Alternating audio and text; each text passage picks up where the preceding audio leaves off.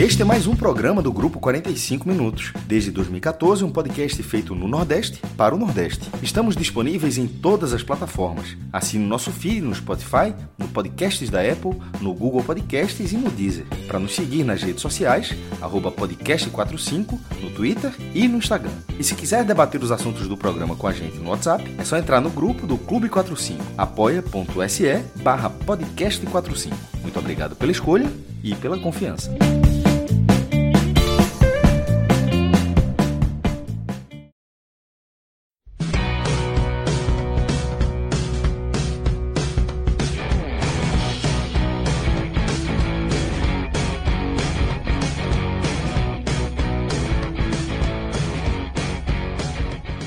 Fala galera ligada aqui nos canais do Grupo 45 Minutos, começando mais uma live hoje para falar do encerramento da primeira rodada da fase de grupos da Copa do Nordeste. Tivemos quatro jogos hoje: CRB 1 a 0 no Sergipe, Atlético de Alagoinhas 0 Náutico 1, é, Ferroviário 3 a 0 no Ceará, um resultado surpreendente. E enquanto a gente está começando essa live, né, para você que está acompanhando é, no formato podcast, Estamos começando a live, está no, no, segundo tempo de Sampaio Correia e Bahia, está 1 a 0 por enquanto para o Sampaio Correia, o jogo lá no Castelão. Então vamos focar nesses três jogos aí, no jogo do Náutico, no jogo do Ceará no jogo do Bahia. Eu sou Cláudio Santana, estou aqui inicialmente com Lucas Holanda, tem Rafael Estevam e Marcelo Filho nos, nos trabalhos técnicos, é, colocando, deixando tudo organizado aí para a gente só fazer o. Estou fazendo meio campo para a gente fazer o, o complementar a dupla forte, aqui. dupla forte. É, dupla forte, dupla pesada.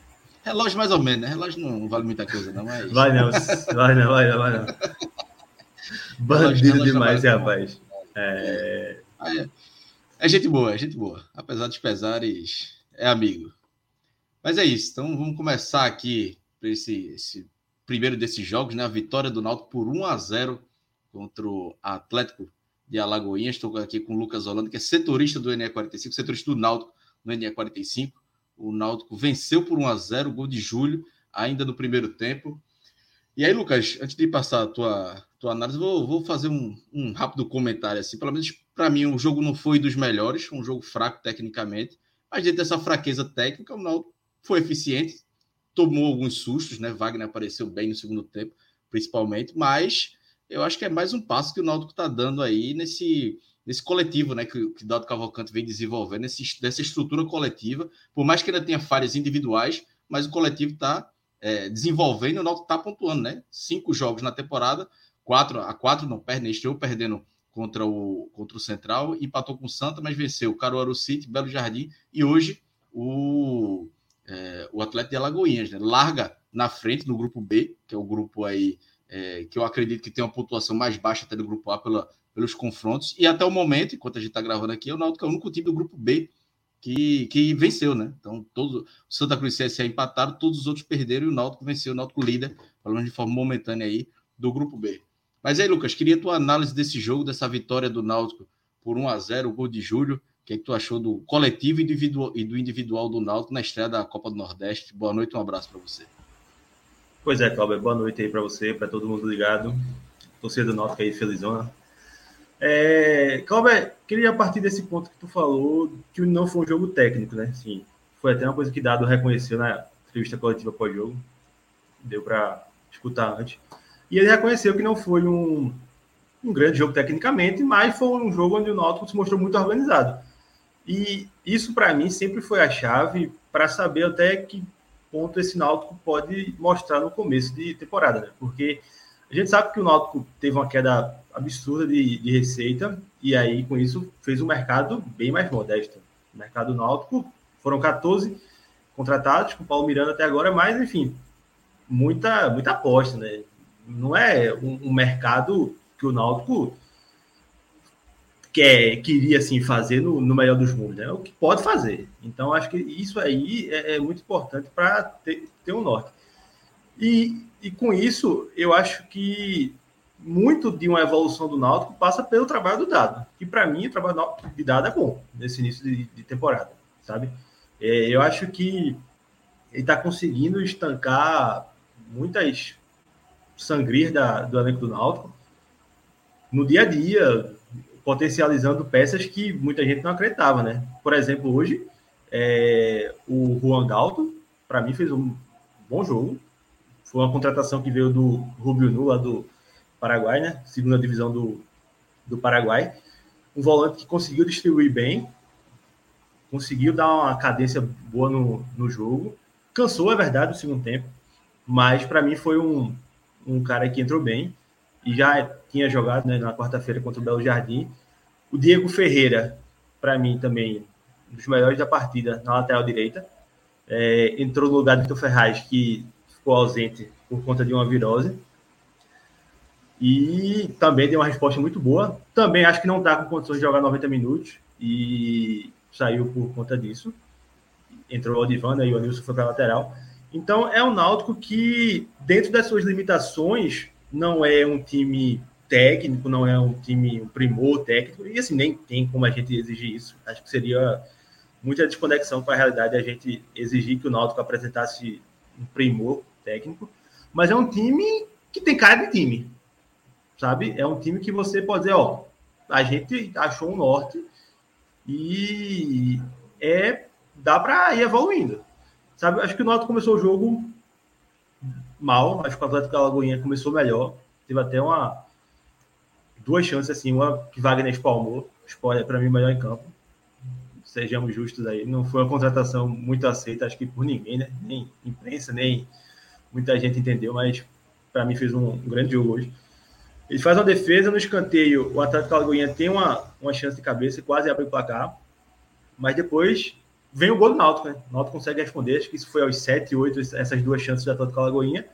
E o Náutico faz o gol aos 10 com o Júlio, né? Um, um contra-ataque puxado por Paul, Ovideiro, e ele toca para Júlio, dá um belo passe. E Júlio mostrando mais uma vez que, se bem trabalhado, se bem potencializado, pode ser um cara para ajudar demais o Náutico. Porque acho que tá claro que ele tem qualidade na finalização. Foi um gol de muita tranquilidade muita categoria. Já tinha feito dois gols contra Santa Cruz de forma distinta. Hoje foi um gol de cara a cara com o goleiro, deu só um toquinho por cima. Vi até Atos lá do Timbucast dizendo que foi a la Messi. E foi, né? Estou empolgado, mas sejamos justos. Então, é, é, uma, é um cara que tá correspondendo. E assim, um parêntese importante. Só tem Júlio, né? Para posição. Então, é, o Dado está conseguindo extrair. É, o Náutico está numa busca incessante por um centroavante. Enfim, já foram vários nomes. Ciel já tentou, não conseguiu. Teve o Elton, agora mais recente, também não, não conseguiu. Então, enfim, é uma prioridade, mas o Júlio está dando conta do recado. Então, acho que o Náutico foi um time letal, sabe? Acho que conseguiu no primeiro tempo, depois de, de abrir o placar, conseguiu neutralizar bem os espaços do, do Atlético Alagoinha. Acho que poderia até ter jogado um pouco mais, tentado. Foi até uma coisa que dado, deu para perceber né, durante a transmissão, que ele falou para tentar um contra-ataque, tentar jogar um pouco mais no primeiro tempo. Acho que dava para ter, mas enfim, Matheus Carvalho hoje, que vinha muito bem, não achei que ele conseguiu fazer o que estava fazendo render um protagonismo de assistências e gol mesmo. Acho que ele fez um jogo bem abaixo. Foi até substituído, foi o primeiro a sair. Então, acho que nesse primeiro tempo o Náutico conseguiu neutralizar depois de 1 a 0 e poderia até ter explorado mais se as peças da frente tivessem um pouco melhores, né? No segundo tempo, é, eu acho que o Náutico volta muito mal, muito mal mesmo. Acho que, sim, só nos primeiros 20 minutos do segundo tempo, mais ou menos, só deu Atlético Alagoinha, né? E se não conseguia, o Náutico não conseguia sair de trás. E aí foi onde o Wagner apareceu, né? Para mim, ele mostrou hoje, sim, ó, não sou tão ruim assim não, posso, posso contribuir. Para mim foi o melhor em campo, repito, fez boas defesas. É, e, e, ajudou, né? Ajudou bastante o Náutico a, a sair vitorioso. Acho que essa falta de peças, acho que fica nítida quando o dado tem que mexer, né? Acho que, por exemplo, hoje ele tira Matheus Carvalho e bota Fernando Neto na tentativa de um ponta, né? Mas o, o ponta canhoto que ele queria para jogar pela direita seria o Regis Tossati, né? Só que está com problema clínico, mas já inicia a transição na acho que é amanhã já, no segundo departamento médico do Náutico. E só um parênteses, né? O Fernando Neto teve a chance para abrir o 2 a 0 mas foi impedido pela arbitragem, né? Que inventou um impedimento assim, inacreditável, inacreditável. O, o, Bandeirinha. Acho que até a arbitragem do jogo foi até honesta, mas o, o erro do Bandeirinha é, é, pavoroso, assim, inacreditável. Tirou um gol do Náutico, né? Porque Fernando Neto saiu cara a cara e tinha, acho que, Júlio do lado dele. Então, se ele não fizesse, provavelmente tocaria. E aí volta aquele debate que todo, toda fase grupo da Copa do Nordeste a gente tem, né? Cadê o VAR? Cadê o VAR? Que uma competição de alto nível, como a Copa do Nordeste, não, não pode ter. E aí, dado vai mudando, né? Entra o Caion, entra o Luiz Felipe, Souza, acho que fez um, um jogo ok novamente, mas acho que cansou também no segundo tempo. Inclusive, a bola do impedimento foi dele, né? Pro, foi dele, pro, exatamente. Foi um lindo lançamento. É, perfeito. É, e foi uma, uma peça que, assim, todo mundo. Acho que todo mundo sabe que Souza é um cara que pode entregar muito mais do que ele entregou, né? A, a dúvida era se ele conseguiria fazer isso no atual momento da carreira dele no Náutico. E tá mostrando que dá. Sim, naturalmente, o, o sarrafo de estadual e tem que ser levado em consideração. É, ano passado foi um contexto de Série B, o nível muito maior e tal. Mas eu acho que não dá para negar essa evolução de Souza, né? E, e acho que é um cara no, no, contexto do Náutico, abre aspas, vai se tornando um time muito operário, né, sem grandes recursos técnicos. Se você consegue recuperar um Souza que tem uma boa parada muito boa, todo mundo já sabe, que consegue é, é, um lançamento como ele conseguiu para Fernando Neto, é, é uma peça, é um mérito muito importante de dado, né? Então, eu acho que o Náutico, depois que vai mexendo aqui e ali na, no jogo, o, o Atlético Alagoinha perde um gol debaixo da barra também, né? Assim, gol aberto, né? Gol aberto, Danilo. assim, inacreditável, Danilo, é. Ele até chuta de novo em outro lance e Wagner defende. É, foi justamente nesse recorte da partida onde o Náutico, sim, não jogou. Não, não jogou nesses 20 primeiros minutos. É... E, e assim, não jogou, não é nem que ficou explorando o contra-ataque, não, não jogou, não passava no meio campo. Foi pressão total do, do Atlético Alagoinha mas consegue segurar o resultado. Depois o Atlético Alagoinha vai baixando a pressão e o Náutico vai, enfim, neutralizando o jogo. É, acho que se Dado tivesse mais opções no banco, talvez a resposta fosse melhor, né? Porque opções ofensivas hoje basicamente nulas. Né? Tinha o Caion, o Fernando Neto, que são garotos da base, e o Gabriel Santiago, né? Que estreou finalmente, foi um, um meia emprestado pelo Vitória. É, finalmente fez a estreia dele hoje. E é uma peça que pode ajudar o Náutico, né? No, na sequência, mas hoje não, não fez muito tempo, entrou faltando pouco tempo também. Então, assim, acho que é uma vitória que tem que ser muito comemorada. É, e já pensando, assim, é um jogo que não sei se antes da bola lá você colocava mais três para o Náutico. Você poderia levando em conta esse contexto de começo de ano, o time tentando se achar no melhor nível técnico, um empate talvez, e o Náutico conseguiu assim dois pontos que não não, não que o Atlético assim, o Atlético Alagoinha é um adversário que o Náutico tinha condições de bater, mas não acho que você já marcava mais três. Né? Então, foi uma vitória importantíssima, importantíssima mesmo, importantíssima. É, pensando em classificação, assim, é, são três pontos que podem fazer a diferença. E até se a gente olhar para temporadas recentes, né? o Náutico, acho que foi 2020, estreia com o River do Piauí na, na Copa do Nordeste, empatando em casa, né? Salatiel perde um pênalti, se não tem nada. no final, é. E foram dois pontos que fizeram falta, né? Perde para o Bahia na última rodada e acaba sendo eliminado. Ano passado, é... estreou com vitória não, né? Não, não estreou com Vitória. Acho que com Vitória só não, em 2017. 2017, exatamente, contra o Nicklin. Jogo na então, Que dado é, era o treinador também. Inclusive. Que dado era o treinador, pois é.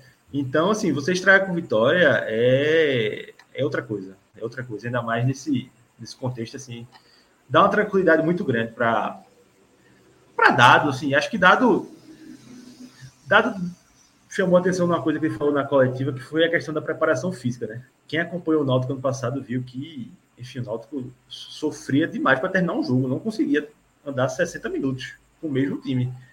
E Dado bateu muito nessa tecla, dizendo que é, via muita entrega desse grupo e que a pré-temporada tinha sido muito boa nesse aspecto, né? Foi até uma coisa que o Náutico melhorou em questão de estrutura, de rotina no CT. Foi até uma coisa que ele falou também hoje na, na coletiva, do pós-jogo, da preparação para o jogo. Então, tipo, a gente percebe que hoje o Náutico é um time mais inteiro dentro de campo. Acho que isso aí tá, tá muito claro para todo mundo. Agora, claro, é um time que precisa de, de reforço, assim. Essa questão do 9, eu acho, fevereiro está chegando, o Náutico não, não conseguiu ser travante ainda.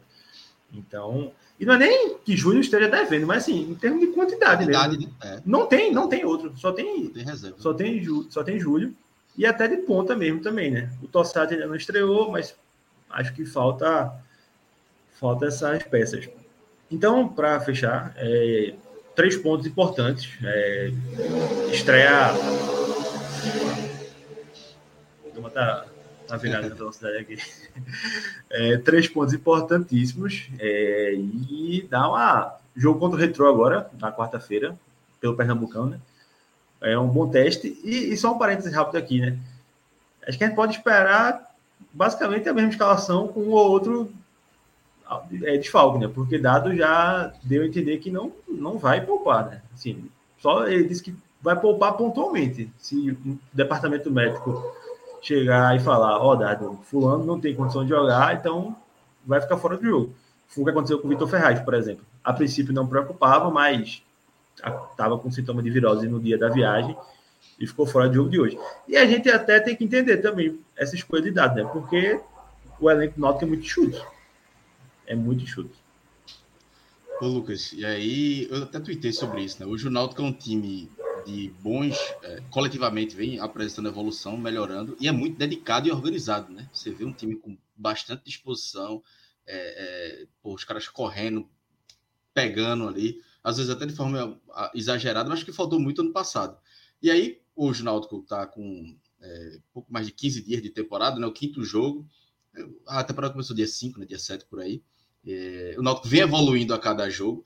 E aí, é, eu sei que acompanha de perto pelo INE 45, com margem para evolução, né? De jogadores que ainda não entraram. Tossati, Paulo Miranda, Natan, que é um reserva, não entrou hoje, mas que sempre que entra, entra bem. Deve contratar mais um 9. E aí, hoje não dá para dizer que é um 9 que vai tirar Júlio da posição, mas vem bem, mas pelo menos tem uma opção a mais, talvez mais um ponta. Você fala de quatro ou cinco jogadores, pelo menos, para dar um. Até um goleiro também pode vir, embora Wagner, concordo contigo, foi um dos melhores em campo. É, ele e. É, gostei muito da partida de Souza, Acho que os dois ali que, que ficam ali, se fosse para fazer um pódio, mas é um time que está se organizando coletivamente, e aí coletivamente você conquistando resultados, é, se organizando, como o Náutico está se organizando em campo, e tendo um, um, enxergo de qualidade, facilita o trabalho de dado, de, de colocar qualidade, e facilita também para quem entra, né? Tossato vai entrar num time muito mais organizado do que seria é, é, há 20 dias, o próprio Paulo Miranda também. Então, acho que isso é um fator é, pode ser fundamental aí para esse para o Náutico, por exemplo, buscar uma vaga na, nas quartas de final do Nordestão, né?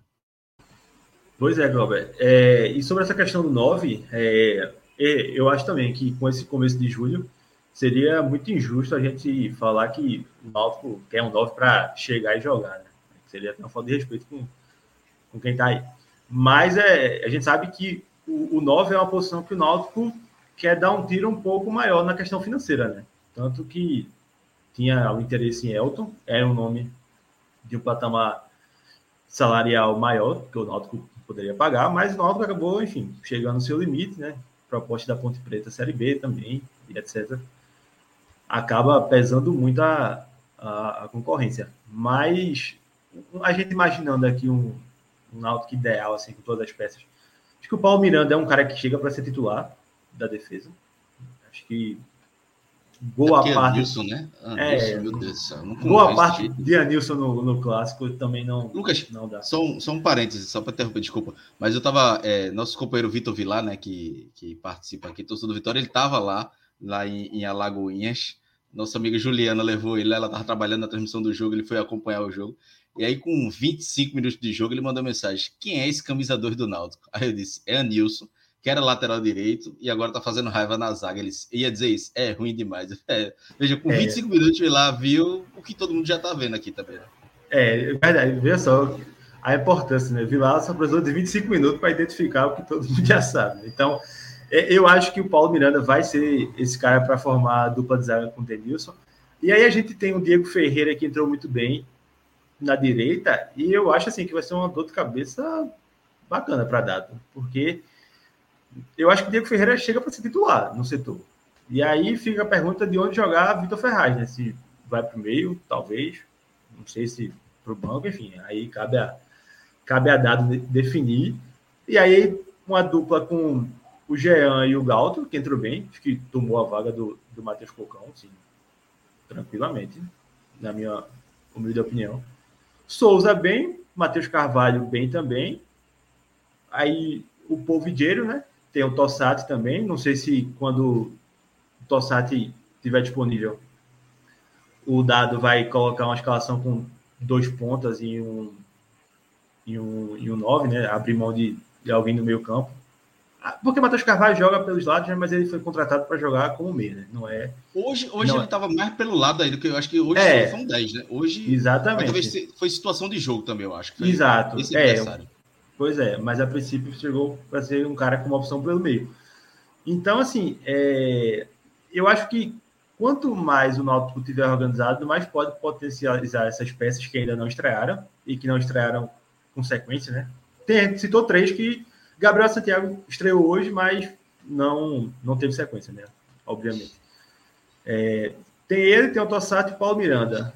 O 9 tende, tende, tende, ninguém sabe quem será, é, a ser um cara de um tiro financeiro um pouco maior. Então, supostamente, ser um cara para brigar pela titularidade. E um ponta também é um desejo da, da direção, né? Não tanto quanto. Pela quantidade também, né? Tem é, pois é. Então, assim, vai dando uma encorpada e, e opções para dado nesse elenco, né? O, o, dado, eu acho que dado, assim, roeu um osso muito grande desses cinco primeiros jogos. Eu acho que é um recorte muito interessante para a gente analisar, porque. Tem que valorizar muito o trabalho dele. Pois é, eu acho que a pressão da estreia foi muito grande, muito, muito grande, porque o Náutico já não tinha vencido na pré-temporada, né? Aí, ok, torcedor não quer saber, meu amigo. Alan Cardoso não entrou em campo ainda. Se eu estou enganado, me corrija aí. Mas Oficialmente não, não, só entrou é, no, no, contra o Asa. Nomes todos contra o Asa. E que ele fez o pênalti e fez um gol contra. Que o Náutico perdeu no, nos aflitos. Então, assim, já foi uma, foi uma pré-temporada carregada de muita coisa. E é uma coisa que Dado sempre fala, que assim, é um grupo diferente. Assim, é injusto transportar tudo 2022 para esse grupo, né? Que só tem três remanescentes: Vitor Ferraz, Souza e Júlio, né? E Anilson é. também, né? E Anilson também, verdade. É, Júlio não, não conta entre aspas porque já, já era da categoria do, do clube. Então, é, é, é um Náutico que me surpreendeu a postura do Náutico hoje. Não, não esperava, assim. Acho que foi muito organizado, muito organizado, apesar das limitações técnicas. Então, são cinco jogos até agora. Um recorte interessante para se analisar o trabalho, porque seria muito fácil para dado sentar no discurso de ah, não tem opção, não tem o que fazer, mas você percebe que ele vai tentando, assim, vai tentando durante situações durante o jogo, é, assim, foi, ficou muito claro isso quando o Vitor Ferraz está jogando, por exemplo, que é um lateral que vai construindo pelo meio e Diego Matos fica como terceiro zagueiro, enfim, são situações que ele vai aprimorando e quanto mais tiver peças, dá para ir evoluindo, né? Dá para dá para ir ajustando. E eu acho até, Cláudio, um ponto que quanto mais o Náutico se mostrar organiza organizado e for vencendo jogos de estadual, de Copa do Nordeste, mais atrativo obviamente atrativo dentro do mercado que o Náutico pode ir, fica para trazer o jogador, né? Porque Exatamente. a gente sabe que o jogador quer, contei, não quer ir para um clube sequência de derrotas, enfim. E se aceitar, vai pedir muito mais financeiramente. Né? Exatamente. E é, essa questão de dado é muito importante ressaltar né, o trabalho dele. E essa questão de, da sequência de jogos, se tivesse me falado, o Náutico estreou dia 7, no dia 6 de janeiro, tivesse falado, Clauber, no dia 22, o Náutico vai ter cinco jogos, uma derrota, três empates e três vitórias e um empate, com três jogos fora de casa. Eu assinava na hora. Tu assinava. Na hora, é. na hora, veja. Pô, e é isso que o Náutico tem hoje e a perspectiva de melhor ainda. Então, é, eu acho que o torcedor do Náutico está satisfeito, o clima da torcida está mudando. Obviamente que começa a, começa a temporada com a impaciência do torcedor natural pelo rebaixamento. Muito grande, né? Muito grande. E foi grande, até uma coisa é. que dado, acho que foi contra. Acho que foi depois da derrota contra o Central que ele disse que eles não têm direito de pedir paciência ao torcedor. É. Né? Não tem direito. É. O torcedor. torcedor torcedor veio de um ano do Náutico foi rebaixado, enfim, teve problemas dentro, fora de campo, com de, é, que é, ocorridos vexatórios dentro e fora de campo. Ninguém, o torcedor não quer saber. Hoje, hoje, hoje o torcedor, hoje é. eu vejo o torcedor mais consciente que, porra, foi um grande jogo do Náutico contra o Atlético Alagoas, não foi, mas venceu, jogou é, é, um pouco melhor, não, não, não, digo que jogou melhor que o Atlético Alagoas, mas melhorou em alguns aspectos, acho que sobretudo defensivo, Acho que o Náutico hoje mostrou um pouco de evolução defensiva, apesar de alguns sustos, mas eu acho que são sustos de falhas individuais, e a gente fala, pode falar aqui de Anilson, que é um dos problemas, mas o Náutico, pô, coletivamente mostra uma ideia de jogo que o Náutico não teve, basicamente, em 2022. Hoje o Náutico tem, e aí é, é muito mérito de dado. E passando aqui para rapidinho, então mandar um abraço ao nosso companheiro Pedro Maranhão, está acompanhando, Marcos Afonso, que disse que veio aqui pelo Timbucast, Tarcísio Xavier, que está sempre acompanhando aqui, participou, inclusive, também da, do, do Game Show da, e do da... telecast, eu acho, do esporte. Foi, esporte, verdade, do telecast também. Esporte Salgueiro, eu acho. e ele até fala, o Tarcísio até falou aqui, a questão para equipes como o Náutico e recém-rebaixados da terceira divisão é a dificuldade de se avaliar analisando e projetando o brasileiro, porque se não tem parâmetro, porque não se tem parâmetro de adversários. Aí o Náutico teve, talvez, o atleta de, de Alagoas, que fez um jogo bom contra o Bahia, foi um teste bom, o clássico também, e agora tem um teste talvez até maior do que esses dois, que é o Retro, porque é um time que já está mais estruturado, com mais peça de qualidade, tem uma folha maior vai ser um bom teste aí para o Náutico, para ver em qual nível o Náutico vai estar. Tá. E, e, acho que é importante. E vai ter esse jogo, até porque depois tem Porto, aí pega o CRB e depois tem um clássico contra o Sport. Então, o Náutico, talvez nessa a tabela aí seja um degrauzinho bom aí que o Náutico esteja evoluindo é. e pegando adversários de mais qualidade. Porque, pô, Central perdeu, é, foi, foi o primeiro jogo da temporada, Caruaru City um nível abaixo, Teve o Santa, ele pro Belo Jardim. Então... Belo Jardim, muito abaixo também, Belo Jardim. Caruaru é. City e Belo Jardim. Mas é aquele negócio, né? Caruaru City e Belo Jardim, você obviamente reconhece que são níveis abaixo, mas eu acho que fez o que tem que fazer. Ganhou 2 a 0 Exatamente. Contra o Belo Jardim, até teve mais chance para transformar o placar em goleada. Pois é. Veja, preocupante seria se o Náutico jogasse, ganhasse o Belo Jardim sem jogar bem. Como hoje não jogou tão bem, mas hoje é um cenário completamente diferente, um adversário mais difícil. Gramado pesadíssimo. Gramado, gramado muito ruim. É, é um adversário diferente. E hoje o torcedor reconhece que, pô, venceu uma estreia do Nordestão no campeonato mais importante e um adversário que não é besta, não é um, um adversário. É bicampeão baiano. Bicampeão baiano, fez um jogo difícil contra o Bahia no, no meio de semana. Então, assim, quem acha que o Atlético Goiani, de Atlético, só quero falar goianiense, o Atlético de, de Alagoinhas é, uma, é um adversário é, é, quatro morto, não, não, não, não vou colocar isso, não. Acho que vai tirar ponta aí de, de gente grande. Mas aí, Lucas, vamos falar aqui. A gente falou de contratações, e aí tem um nome que surgiu aí, inclusive, amigo meu, Luiz Brito, né, que está sempre bem informado, falou que o Náutico está é é, né? observando mesmo o Jael.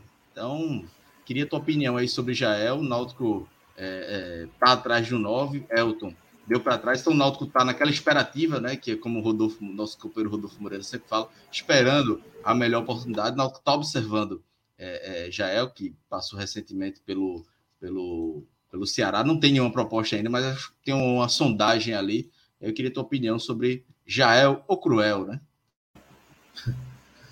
Já passou por aqui, né, jovem? Passou aqui em Pernambuco já. Jogou de esporte em 2012.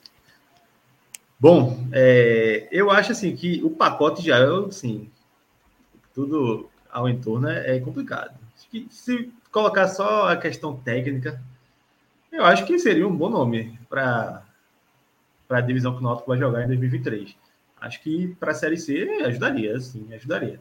Só, só um bastidor aqui. Eu até mandei para a Cláudia hoje, achei uma mensagem de setembro de 2022. quando Jael saiu do Ceará. Aí disse assim, Cláudio, de hoje ele vai trazer 2023. Enfim, a, direção do Náutico é outra ainda, mas enfim, foi, foi um spoiler que pode se concretizar né? Então, assim, eu acho que é, é uma contratação que é um nome, vamos tratar assim, que você entende.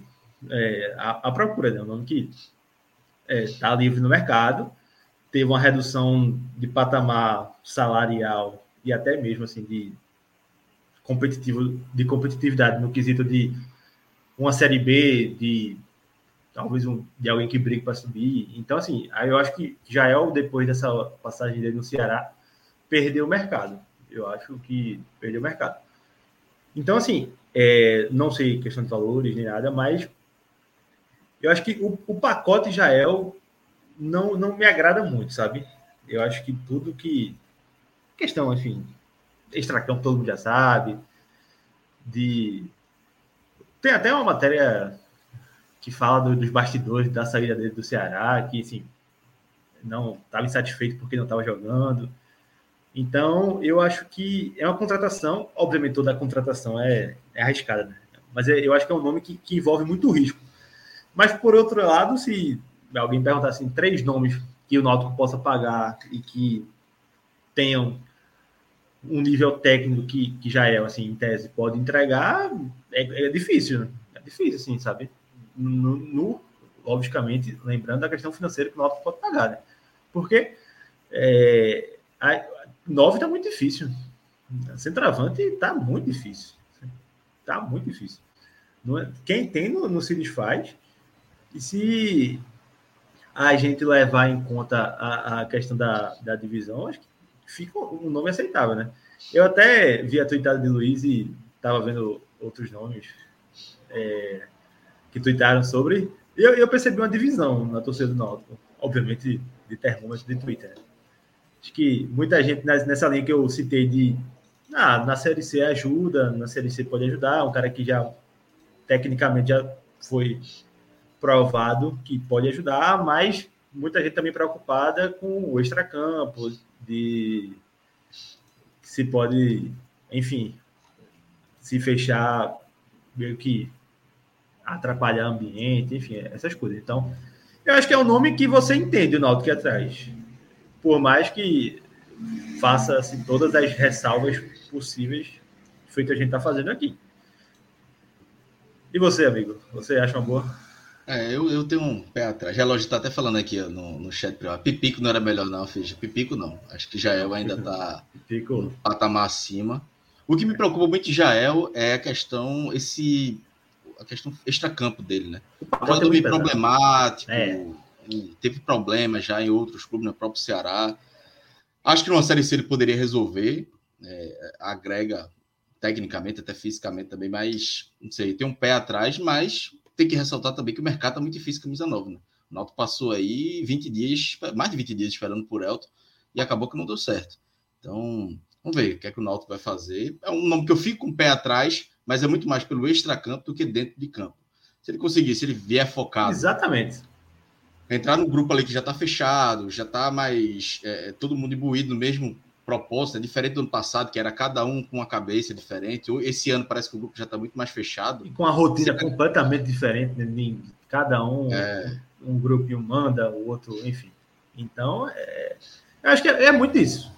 Conseguindo acertar essa questão, acho que vira um, um reforço interessante. Né? Agora, até que ponto consegue se acertar essa questão e até que prazo, né? Ninguém sabe. Ah, exatamente. E aí, Lucas, para a gente fechar aqui essa parte do Náutico, daqui a pouco a gente vai aproveitar, aproveitar que tu está aqui para a gente fazer um, um, giro na redação, mas falar dos destaques positivos e negativos para tu aí desse jogo do Náutico. Bom, como ganhou, né? Vamos das positivas. É... Para mim, Wagner foi o melhor em campo. Gostei muito. É... E, repito, é um nome que me causa desconfiança desde o acerto. Não gostei do clássico que ele fez contra o Santa Cruz. Ele Mas falha que cruzamento na área, né? Assim, é... cruzamento na área, dá um cruzamento na área, é verdade. E esse daí Mas agora. embaixo das traves o foi bem. Foi bem, pegou, espalmou bolas, enfim, de diferentes estilos. Então, acho que foi uma resposta importante. Acho que foi uma resposta importante. Eu acho que talvez o goleiro seja. Não sei se seria. O torcedor, o torcedor não sei se dorme pensando no goleiro, assim, preocupado. Mas eu acho que é, tem o pé atrás. Ainda tem, tem, tem o pé atrás. E, e enfim, tomara que seja um, um indício de, de, resposta e tenha uma sequência, né? Acho que. O goleiro é muito confiança também nesse é, sequência, né? Exatamente. Porque goleiro inseguro não tem pior, não tem pior. Tem coisa pior. Então, Wagner, para mim, foi o melhor. É, e aí, vou, vou completar. Vou completar o pódio e fazer uma missão honrosa a Júlia, mas eu gostei muito de Juan Galdo e, Souza, né? Acho que Galto conseguiu dar uma dinâmica bem legal. Bem legal ao, meio campo. Distribuiu bem, enfim, aquela saída para saída de bola ali, da defesa do Náutico. Acho que ele conseguiu evoluir bastante do que com relação a Matheus Pocão. Então, assim, eu particularmente não conhecia Galto, acho que ninguém também conhecia, né? Só se alguém acompanhava a segunda divisão do Paraguai, né? Aí eu vou respeitar demais. Mas é, gostei, gostei. Acho que pode, pode evoluir bem. É, acho que não está 100% fisicamente ainda, mas fez um bom jogo. E entra muito naquilo que Dado falou depois do, da derrota do jogo contra o contra o Asa, né? Jogo treino. Que o, o Galto, o Paul e o Tossati seriam três potenciais titulares, né? Para a estreia, só que o Náutico não poderia contar com eles por conta da, da janela de transferências, né? Já que os três estavam atuando fora do país, né? O Galto e o Paul no Rubio Nu, do Paraguai, e o Tossati no time da Grécia, que eu esqueci o nome agora. Então, assim, vai se confirmando essa condição de titularidade, né? Para o Paul, que já vinha, e também para o Galto, que foi titular nos últimos dois jogos e, e foi bem, na minha visão, desse, desse jogo de hoje. E para fechar, Souza, Souza e Júlio ali dividindo. É, acho que Souza está conseguindo responder muito bem. Acho que a estreia dele contra o Central foi ruim, mas depois ele foi, foi melhor, melhorando. É, foi um cara que perdeu alguns dias da pré-temporada, porque ainda não tinha acertado a questão da renovação. Não renovação, né? Porque já tinha vínculo, mas a da readequação salarial. E não, não por questões financeiras, mas é, ele também estava pensando se continuaria no Náutico, se continuaria até mesmo jogando futebol, né? Foi até uma coisa que Ney Pandolfo falou, se não me engano.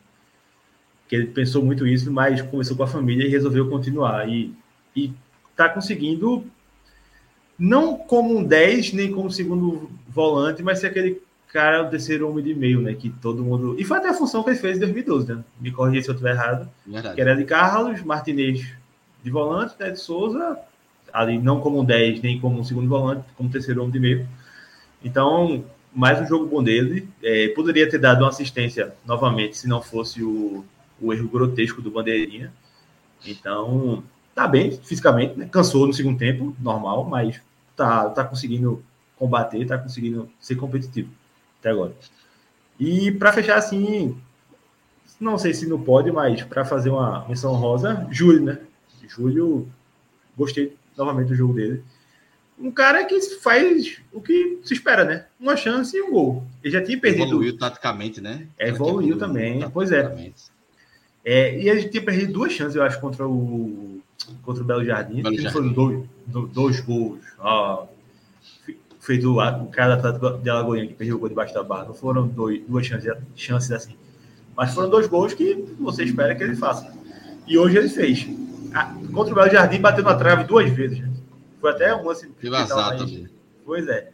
Hoje ele conseguiu encobrir o goleiro e, e fez o gol. E assim, três gols dele, né, se não estou enganado. Dois contra o Santa, já igualou o ano passado, né? Já igualou, verdade. três é. gols. Acho que muito bem. tinha feito contra o Sampaio Corrêa na Série B também. Então, esses para mim foram os melhores. Já emendando aqui com os piores, é, não gostei da, da partida de Dianilson, novamente. Assim, acho que não, não passa confiança e erra umas coisas que não cobrou caro hoje, mas é um nome que não, não, tá, não me agrada, não me agrada. Não sei da condição do, do Paulo Miranda, mas estava jogando Série A um dia desse, né? Não sei se já pode jogar na quarta-feira. Tem que sair no bid ainda. Mas vamos ver se já tem condições. Já treinou. É, também não gostei da atuação do Matheus Carvalho. Da atuação do Matheus Carvalho. Para mim foi bem, bem abaixo. E só. Acho que não dá para completar nenhum. Nenhum pode, não. Sim, muito abaixo. Só... Talvez o Jean. Jean Mangabeira. É, gostei muito. Gostei muito da distribuição do passe. Só adicionaria um, um, no positivo, que foi Diego Ferreira. Gostei Diego, muito da partida dele. Eu, verdade, esqueci dele. Até citei no começo. Né? Achei que uma dor de cabeça aí para dado. O Vitor Ferraz volta, porque ele fez uma estreia, sobretudo defensiva ali. Ele foi bem na parte defensiva. Me agradou muito. E é, e é uma linha defensiva que o Náutico vai começar a fechar, né? Talvez se Paulo Miranda encaixar com o Denilson ali, já fecha a linha defensiva. Os dois Diego, na lateral. Os dois Diego, perfeito. E o, o a, o zagueiro, né? E, e Paulo Miranda. Eu, eu gosto mais da ideia de Diego na lateral é, do que do Ferraz. Com todo respeito. Então é isso. Estamos fechando aqui a parte do Náutico. Vou aproveitar Lucas aqui, que é repórter do NE45, e vamos fazer o giro aí na redação do NE45. Relógio, pode soltar a vinheta aí.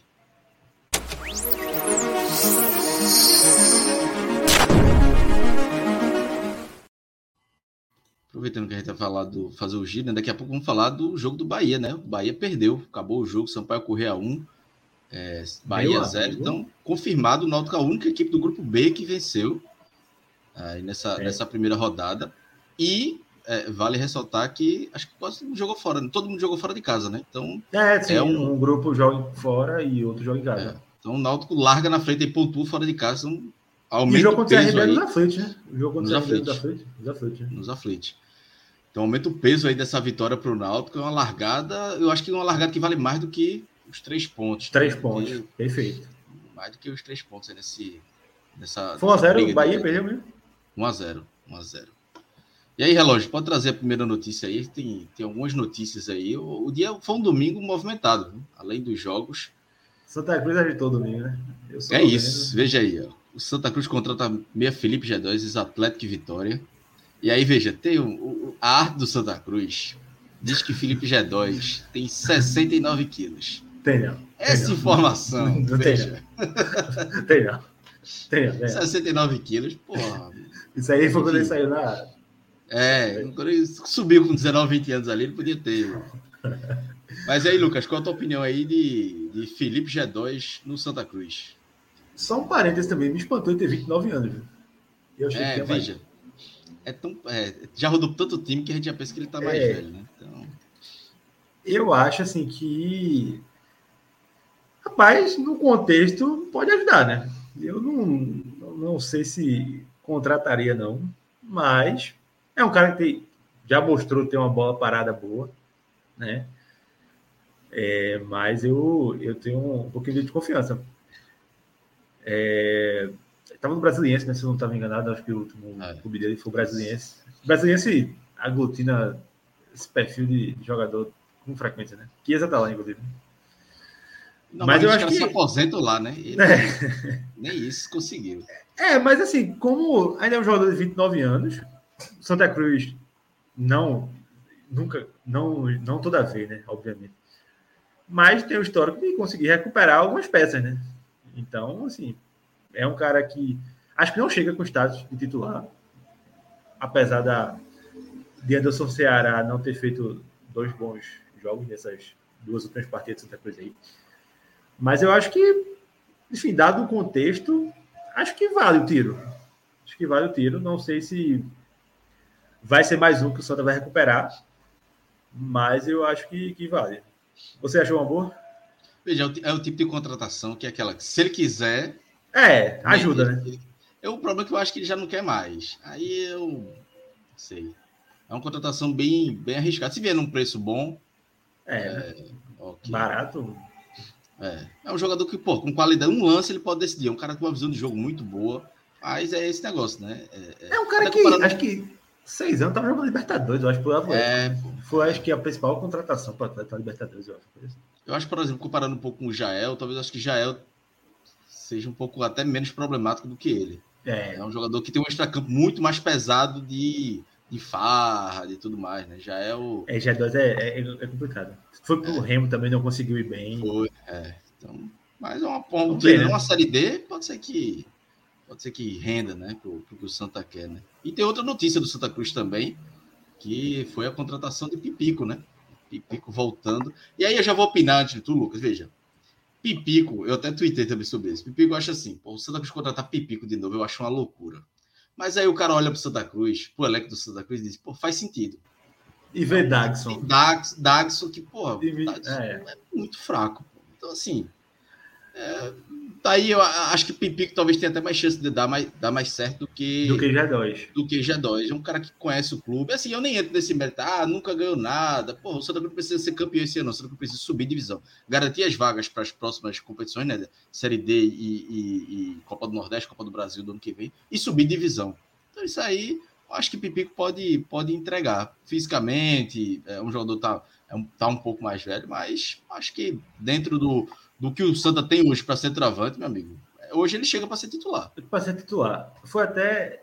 Assim, os clubes daqui, né? Os três, traçando esse recorde, eles têm uma dificuldade assim enorme de encerrar ciclos, né? Impressionante. Assim, seja com o goleiro, com o centroavante, é. E quando é. Acho que centroavante, cara do ataque, que o ciclo demora a fechar mais. Né? E, assim, Pipico, depois que saiu do Santa Cruz, teve passagens ruins. Né? Pelo Paysandu, fez um gol do Paysandu em 12 jogos, acho. Até vi Felipe e Marjorie ontem comentando da passagem ruim. Mas assim, você entende que há essa dificuldade de fechar ciclos, já, enfim, que dá, poderia até achar nome melhor do mercado, mas você também entende a necessidade imediata de ter alguém que faça um gol no próximo jogo, né? Santa Cruz empatou quatro jogos até agora. E teve muita dificuldade, principalmente contra o Afogados, até contra o Náutico mesmo, de ter esse cara que bota a bola para dentro, né? Então, assim, é, eu, eu entendo, eu, eu, compreendo, e acho que, assim, diferentemente de G2, o Pipico pega a 9 no aeroporto. Um que tem aí, pega a 9 no aeroporto. Talvez ele nem esteja no aeroporto, né? talvez esteja aqui já. É, postou o story ontem, né? Vendo é. o jogo. Já, já, aliás, já adiantou se o, o já. Quando posta assim. É... E aí, pelo que deu para perceber, ele tava doidinho para voltar. Né? Tem é, entrevista aí. E a última notícia aqui da redação NE 45, a vitória do CRB sobre o Sergipe, 1 a 0 CRB, jogo é, no, no Rei Pelé, né? O CRB é, próximo adversário do Náutico na Copa do Nordeste, é isso? Ou eu tô enganado? É isso, né? É o próximo jogo, né? É o CRB. Que tem um jogo do Retro antes, tem Porto antes, mas aí é Pernambucano. E aí veio o CRB, ganhou por 1x0 gol de Juninho Valora. Um time de Série B, né? É, é, então é um, um adversário difícil para o Náutico, né? Então é bom um, um, um Náutico já ficar ligado. Nesse dia foi bom para o Náutico de grupo, de né? É, o Sergipe não vencer foi bom, mas é um adversário Sim. aí para o Náutico ficar de olho aí, né, né Lucas? É, e fez um mercado bem ativo, né? O CRB. Assim, no quesito de caras que estavam jogando na Série B, né?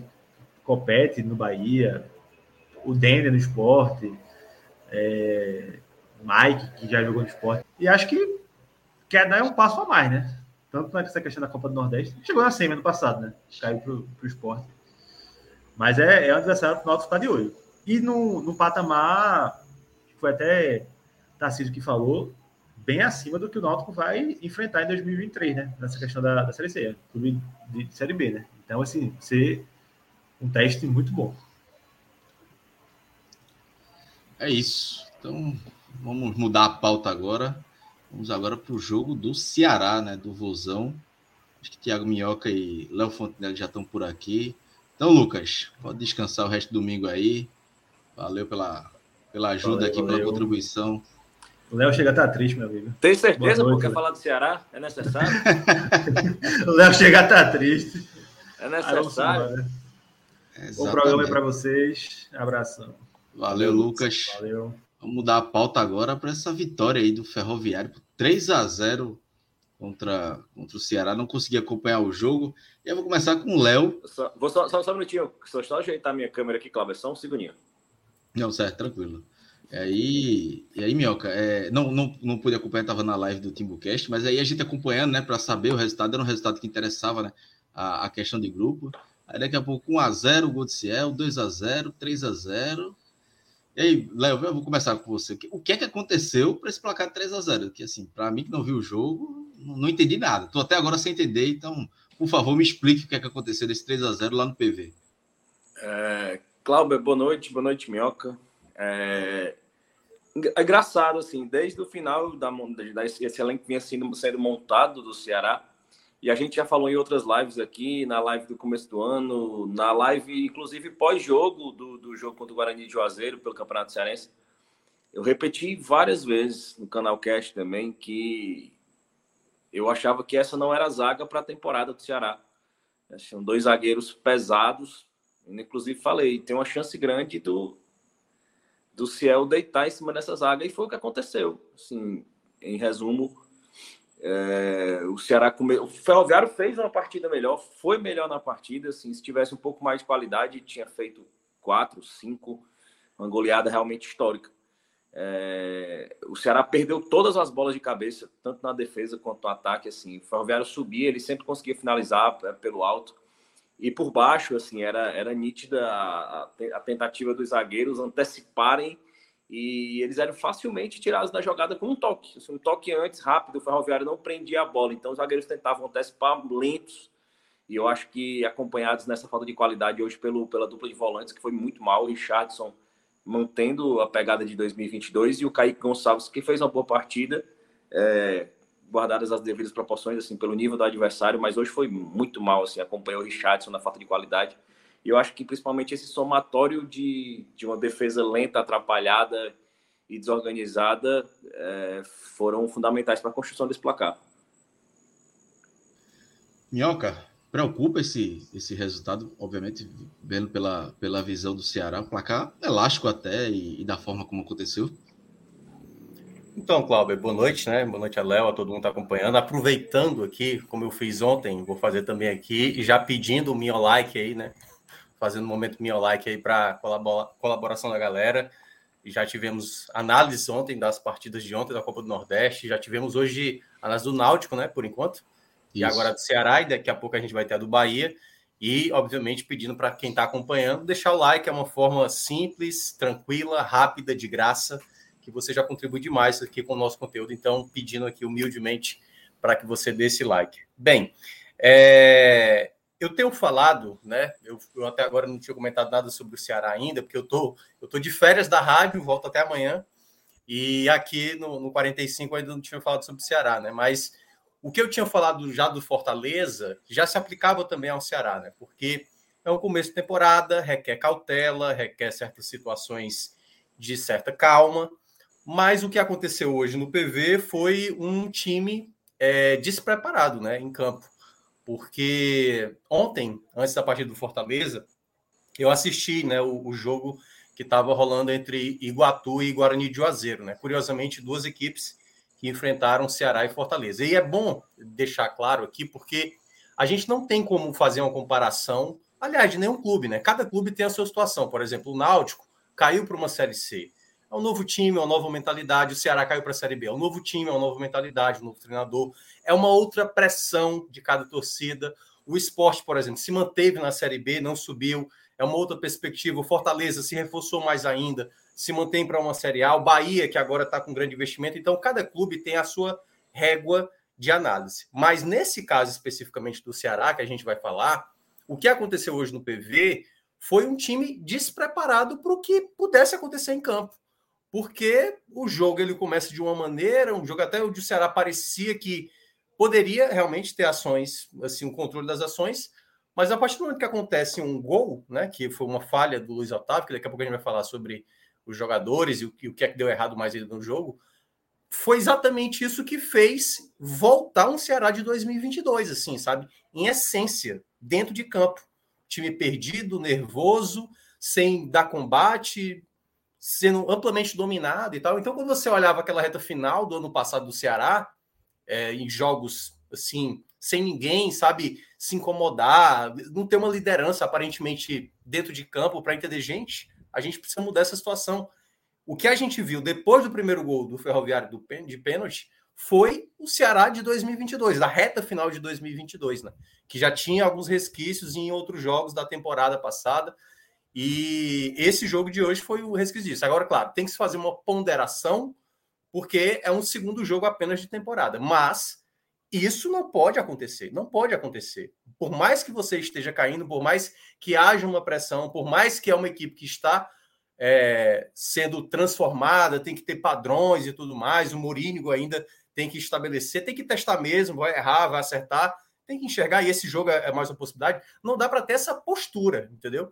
Final do jogo, Ferroviário tocando bola, como se estivesse jogando com um 11 contra 9, sabe? Como se o Ceará, assim, não tivesse. Não, não era o Ceará, entendeu? Assim, assim, a camisa, o peso, a história do clube ali contra um Ferroviário que caiu para uma Série D, que está vivendo um momento até mais delicado, mas o Ferroviário foi senhor das ações, assim, assim tranquilamente. O 3 a 0 o Richard, por exemplo, do Ceará, teve momentos que poderia até ter, é, é, assim, devido a ele, o, o placar talvez ter sido até um placar maior. Então, acho que foi uma, uma segunda partida que já acende o um alerta e que, e aí eu acho que é um ponto que a gente vai abordar também aqui na live, também é um pouco reflexo do que acontece no extra-campo, né, do Ceará. Porque uma situação como essa, Cláudio, e o Léo daqui a pouco vai falar sobre, deveria, assim, no mundo, no mundo de um clube organizado, um clube onde tem a coisa muito bem definida, é, uma situação como essa, no intervalo, já deveria, ou até mesmo durante o jogo, né? Se era algo bem construído desde o início, ou está sendo construído bem do início, isso não poderia ter acontecido. O segundo tempo do Ceará foi pavoroso, pavoroso. Então, eu acho que isso acende o um alerta para coisas internas que estão acontecendo, porque o Ceará tem um presidente que não aparece no clube, não é presidente, na, quer dizer, é presidente no papel, né? Não aparece, o time foi rebaixado, não falou nada, não falou o que, é que vai ser o ano, não falou de negociações, não falou de o que é que está devendo. O Richard Coelho nem aparece, vai ser negociado, ninguém sabe se tá, o Ceará está devendo a ele, porque ele não aparece. Tá uma série de coisas que são as mesmas coisas de 2022. E se o Ceará achar que uma, uma vitória, uma outra situação vai mascarar uma situação interna muito grave que está acontecendo, principalmente uma eleição de, de, do Conselho que, tá, que de, deveria acontecer amanhã e que novamente as eleições não estão sendo levadas da, maneira como deveria ser, de maneira transparente como é, o Ceará, obviamente, isso vai sempre trazer um resquício, porque um resultado negativo, Cláudio, volta tudo de novo. É fora Robson, é, diretoria omissa, esse, aí, aí vai começar a resvalar no elenco, por que, que tá dando chance para novo para Luiz Otávio, para Richardson. Então, o Ceará ele precisa tentar ter um momento de paz, mas para isso tudo tem que ser internamente, para qualquer resultado em campo que aconteça, ter alguém para jogamos mal, jogamos feio, mas a partir do momento agora a gente não pode repetir isso. E eu não acho, até agora, do Ceará do ano passado para esse ano, houve uma mudança pelo menos internamente, não tem essa figura, não há essa figura. Por exemplo, e aí só para terminar, o Albeci, por exemplo, que é, é um dos que hoje está comandando esse time de 2023, porque o Ceará hoje é dividido Ceará 2022, Ceará 2023, deu uma entrevista na sexta-feira, até para a Rádio Povo, e muitas das respostas dele, para mim, mostrou como o clube está realmente separado. Ele não soube responder algumas coisas porque ele também não sabe, porque isso está com o presidente. Isso está com outras pessoas internas. Então, o Ceará segue com esses problemas e cada resultado negativo que pode acontecer, mas não da maneira como foi, é, vai sempre causar é, esse, essa sensação de, de que nada mudou. Né? E na prática houve mudanças, mas resultados como esse acabam ficando mais ressaltados também os problemas internos que o Ceará ainda atravessa. Ô, Léo, é, muda a, a algumas coisas no elenco, né? Mas parece que, esse, como o Minhoca ressaltou aí, parece que o extracampo ainda acaba puxando algumas coisas para dentro de campo e atrapalhando, né? Não, sem dúvida, assim. O Ceará, o Minhoca ah, pontuou um assunto que eu ia nortear meus comentários hoje, assim.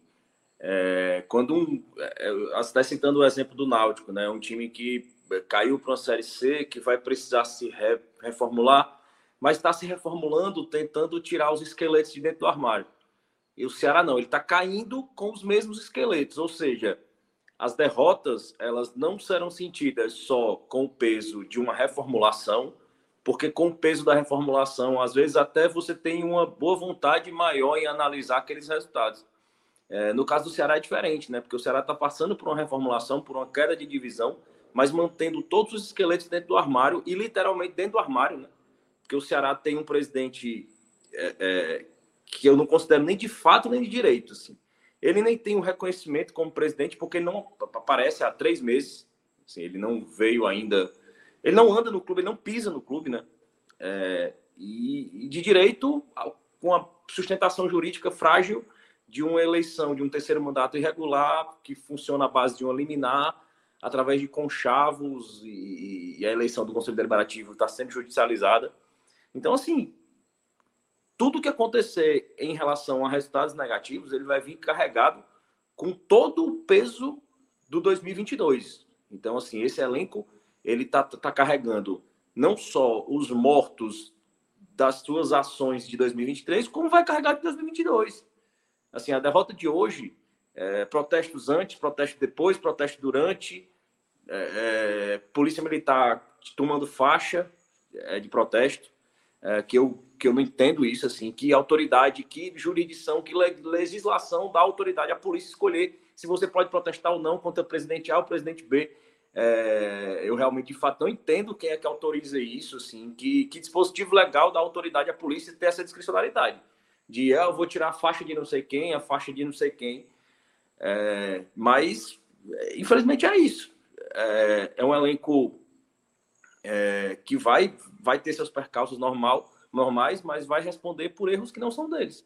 E quando o Minhoca citou aí as entrevistas do ABC, elas foram é, muito sintomáticas em relação a coisas que a gente sempre reclamou do Ceará, né? Uma, das coisas que mais se bateu em 2022 é o sucateamento, ou praticamente a inexistência do setor de análise de desempenho, né? É um setor de profissionais mal remunerados, de profissionais sequer escutados na hora das contratações. Assim, o presidente realmente brincava de, de futebol manager ali, ficava mexendo para um lado, brincando assim da casinha dele, assim, um meninão brincando assim de banco imobiliário, é a sensação que a gente tem, assim. E sempre quando eu falo do, do presidente do Ceará, é, a gente comenta assim, é impressionante como ele e sua diretoria têm uma arrogância tão grande, mesmo sem ter ganhado nada. Eles colecionam vexames e humilhações, acima de, de, de humilhações, uma atrás da outra, para o rival ou para outros times, ou dentro do próprio contexto do Ceará. E eles conseguem, mesmo assim, manter o padrão de arrogância inalterado. É um padrão de realmente eu sei, eu conheço, tá todo mundo errado, eu tô certo. É, vamos proteger isso aqui, vamos defender essa estrutura que está acabando com o clube, que está afastando o torcedor, é, que está tendo resultados em campos em campo humilhantes, mas realmente eles acham que isso é o, é o certo, que está todo mundo errado e só eles que estão certos. E a entrevista da UBSI foi preocupante em alguns aspectos, principalmente nesse aspecto de onde ele falou do setor de análise de desempenho. Ele até trocou a questão de ah, setor de análise de scouts é, na contratação. Não, aí a gente ouve na hora dos scouts. Ou seja, o setor de análise de desempenho ele não está interferindo de forma objetiva nas contratações. Isso é uma coisa que a gente pedia no Ceará, assim, o fortalecimento desse setor é uma coisa que eu sempre batia, assim. O Ceará não pode tirar um destaque do Flamengo. Nunca. Mas se o Ceará pegar um, jogador, salário de um jogador mediano, ele tira o analista de desempenho do Flamengo. Apresentando um projeto, apresentando estrutura, apresentando é, é, um crescimento de carreira. Um, e, e, a gente não vê isso, assim. Mais uma vez, é, um, é mais gente querendo brincar de contratar e, e, e você... A necessidade de a referência de um gestor, assim, que o clube não tem. Hoje, quem fala em nome do Ceará é o Albeci, que é um cara que está tendo sua primeira experiência em futebol agora é, pode ter o curso que tiver do mundo todinho, na CBF, na Academy, não sei o quê, mas a vida real do futebol é, é, é, muito diferente. Assim. O futebol requer vivência, requer controle de vestiário, requer confiança, requer experiência.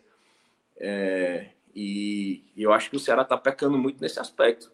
Eu acho que o time estava realmente perdido em campo, como o Minhoca citou. Faltava aquela liderança, e acho que, já, já falando da análise do jogo, assim, acho que o Minhoca é, pontuou bem esse começo de jogo. O Ceará deu, é, começou mais organizado ali. E até acho que até o gol, o ataque do Ceará funcionou bem. É, ele tentou centralizar ali o Vina. O Vina aparentemente seria a referência, né? Ficou aquela questão, ah, seria o Luvonô mais aberto ou seria o Vina, mas a gente viu que o Vina estava bem ao lado do Jean Carlos, né? E o Janderson e o Luvanô mais abertos, assim, o Ceará não tinha praticamente uma referência dentro da área, assim. É, foi um modelo interessante, mas funcionou por pouquíssimo tempo, assim, você via é, que o time tentava, o Janderson ali tentando no começo do jogo, é, errando algumas coisas, o Danilo Barcelo tentando ali, melhor do que o primeiro jogo, mesmo com a derrota, ele foi melhor do que o primeiro jogo, mas não que chame a atenção, mas tentou algumas inversões, alguns lançamentos, é, se apresentou mais ao ataque, mas o gol desestabilizou e um gol é, que o torcedor do Ceará está cansado, assim, de, são inúmeros, assim, o torcedor consegue não consegue contar nos dedos quantos pênaltis iguais o Luiz Otávio já fez, iguais aqueles, iguais aquele, o carrinho errado e, o pênalti. Ele já fez na ponta da, da, de uma área, na ponta da outra, no bico da área, na linha de fundo. Ele tem uma coleção de pênaltis iguais, o Luiz Otávio. Assim, por, por errar o tempo de bola, por ser lento. E, e depois do gol, o time é, é, realmente degringolou, assim, por essa falta de liderança, por essa falta de estabilidade, por, por, por carregar os traumas e as cobranças, assim, já de 2022. É, e depois do gol, não. Depois do gol, o time já vinha perdendo várias bolas é, no alto. O Richard tinha levado bola na trave. Mas até aquele momento do primeiro gol, o Ceará também tentava, chegava ali, chegou, teve um chute perigoso com, do Vina, que o, que o, que o Douglas palmou ali, quase entrou. É, e o Vina vinha fazendo uma partida interessante também naquele comecinho de jogo, naquele primeiro recorte. Era quem mais tentava. É, o Jean Carlos, um chute ali de, de, de média e longa distância ali, que, que levou perigo. Mas depois do gol, não. Depois do gol, de fato, o Ferroviário é, começou a ganhar todas as bolas por cima, assim, todo escanteio. O Ferroviário conseguia finalizar, é, a bola passava perto da trave. Pouco antes do gol, o Ferroviário botou uma bola na trave do Richard. E, e já no final do jogo ali, você viu ali o Paulinho Kobayashi dando um chutão na bola, ali, já querendo acabar aquele primeiro tempo. Mas ainda houve tempo ali para um, um segundo gol do Ferroviário, ali do, do Eric Puga é, saiu driblando ali com a maior facilidade e uma jogada que você consegue ver no replay, o que eu acabei de citar, assim, todo mundo tentando antecipar. O Richardson tentando antecipar e aquele segundo que eu falava do ano passado, que o Richardson estava sempre atrasado, ele está mais uma vez sempre atrasado. E se hoje você dissesse para o torcedor que o Luvano e o Richardson estavam dentro do vestiário, você não teria sentido falta nenhum dos dois, assim, no primeiro tempo. Assim, uma partida, eh, mais uma partida sofrível do Richardson. É, e eu acho que isso precisa ter um, uma definição, um ultimato. É, eu acho que não pode manter o Richardson no elenco o ano todo, prejudicando, como ele foi prejudicial em 2022. É, e, e, eu acho que o Kaique Gonçalves hoje fez muita parte, teve muita parte nisso. É, inclusive terminou o jogo improvisado de lateral. É, e assim, nem quis citar lateral, porque assim, é um problema é, que essa diretoria vai arrastar com ela também, porque insistir com a questão do, do, do Buiu. O Buiu tá no elenco, não tem necessidade de estar no elenco mais dispensa, empresta, bota ali para treinar separado, é, mesmo com a lesão do Michel Macedo, sobe outra pessoa da base, pelo menos existe alguma perspectiva. O, o Buiu é o eterno é, o garoto da base, mas com quase 28 anos de idade, assim, é, é inexplicável, não demonstra evolução técnica, não tem rodagem. É, e o Igor é outro que também não tem confiança qualquer da torcida. Então ali o segundo gol do Eric Puga, ele já estava desenhado, já podia ter saído antes, assim, primeiro tempo poderia tranquilamente ter terminado de 3 a 0 para o Ferroviário. Então o Eric Puga pegou a bola ali, foi entrando, foi invadindo a área e conseguiu finalizar ali sem problema. E, e no segundo tempo, não. Do, do, o Morínigo, que mais uma vez não estava à beira do campo, tentou ali uma, uma modificação ali, né? Tirou, é, colocou o Eric e o. E foi que entrou Minhoca também? O Eric e o. Colocou o. Vitor Gabriel. Vitor Gabriel. Gabriel. Vitor Gabriel e o Eric. Isso. Tirou o Luvanor e, e, e o Jean Carlos. A gente tirou o Luvanor e Jean Carlos, é, tentando ali dar mais espaço para o Vina trabalhar realmente como meia, né? É, e colocar um centroavante de, de, referência e deixar o Eric ali mais aberto. É, mas não funcionou. Acho que o Eric tentou bastante, mas ali a marcação sempre dobrada ali pelo lado dele, porque assim claramente era a única válvula de escape. Eu acho que até o, o Janderson cresceu assim no jogo. Ele depois do, do, mesmo depois do gol ele deu uma, uma leve melhorada, mas no segundo tempo não. Eu acho que o Janderson é, fez uma partida mais interessante. É, até por, pelo Eric ter chamado esse pouco de, até, mais atenção das áreas do Ferroviário, o Janderson teve um pouco mais de espaço e conseguiu ali fazer uma, uma fumaça. Eu acho que o Mourinho foi muito mais uma ideia de testar, né? testar as peças que ele tem. Eu acho que ele ali não tinha não tinha muita perspectiva de fazer uma, uma virada no resultado ou um empate. Ele já percebia improvável, acho pela própria reação do, do elenco, né? Depois colocou o Chay, é, mas sem muito, muito produção, porque o Kaique Gonçalves já terminou ali o jogo é, de lateral direito improvisado, estava mal como volante, assim, como lateral direito, piorou. É, e depois Arthur Rezende também, que não teve muita participação no jogo, não, porque aquele, aquele jogo onde o elenco é engolido é, pela atuação, né? É, o, Ciel, o Ciel hoje né, fez os, os dois gols, um, um, de falta com a falha do Thiago Pagnussá também, é, ali na marcação, no tempo de bola ali de cabeça.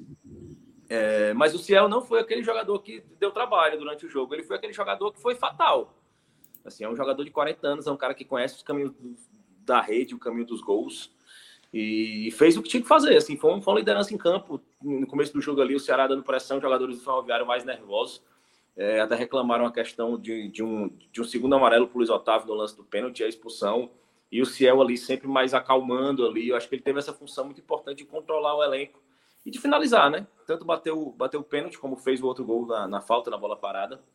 É, mas foi um jogo para ser esquecido é, e um jogo que vai trazer é, muitos esqueletos assim dentro do armário, vai aumentar a pressão.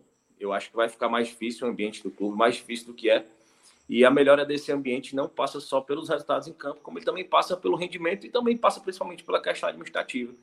Acho que quanto isso, é, só uma pessoa pode dar, dar fim a essa situação e essa pessoa aparentemente acha que ela é a solução. Assim, eu acho que ela claramente podia estar tá imaginando assim que o campo, as coisas acontecendo em campo, é, poderia aliviar e ele ia ficando ali desse jeito ou ficando se escondendo, como ele continua se escondendo. É, mas aparentemente isso não vai acontecer porque mudam as peças e os métodos continuam, né? As avaliações continuam iguais, a gente não tem análise de desempenho funcionando, praticamente é um setor que era sucateado e continua sucateado. É, e aparentemente não houve mudança nenhuma, se não teve mudança na Série A, muito menos agora, né? Os caras continuam trabalhando numa sala de 3 por 3 é, sem condição nenhuma de trabalho, com mal remunerados, é, com pouca estrutura. E, e, a gente segue praticamente aqui no dia 57 de janeiro de, de, de dezembro de 2022. E parece que, que eu já repeti, já tuitei isso ano passado e, e vou, volto a repetir. assim O torcedor do Ceará que vai ter a vida mais fácil a partir de agora é o torcedor que vai mais rápido compreender que ele precisa se acostumar com humilhações constantes. E 2022 foi isso e 2023 pode ser que seja a mesma coisa, assim, porque não existe sinal de mudança. Então, o torcedor do Ceará ele vai ter que ser um resignado e se adaptar com a humilhação. Acho que enquanto isso não mudar no, no, no administrativo do clube, é, é, necessário que se acostume, porque isso vai ser padrão, assim, perder para o ferroviário, não chegar a finais em títulos, é, desempenho sofrível e time sem reação, sem sangue, sem alma. Então, assim, quem vai ter mais paz é quem se adaptar mais a essa humilhação constante, assim. Que... Em prol da, da sua própria saúde mental. Porque enquanto esse pessoal continuar no Ceará, e repito, assim, é impressionante, é uma coisa patológica, você se manter soberbo, mesmo sendo humilhado e fracassando dia após dia. Você é um fracassado quanto mais, né? É aquele. Eu não lembro quem foi que usou essa expressão, um fracassado motivado. Ele fracassa e está motivado a tentar dar a volta por cima. Esse é que é o perigoso. É o fracassado motivado, é o incompetente motivado. E desses aí no Ceará tem de sobra. Tem para exportar. O Cazuza Lins mandou uma mensagem aqui, 9h26 para o relógio pegar, que é o curioso que a gente falou aqui, inclusive ano passado, né? Eu e o Léo, principalmente. É, ele colocou: vocês estão falando do Ceará ou do Náutico? Tem um Diógenes no Cearense também.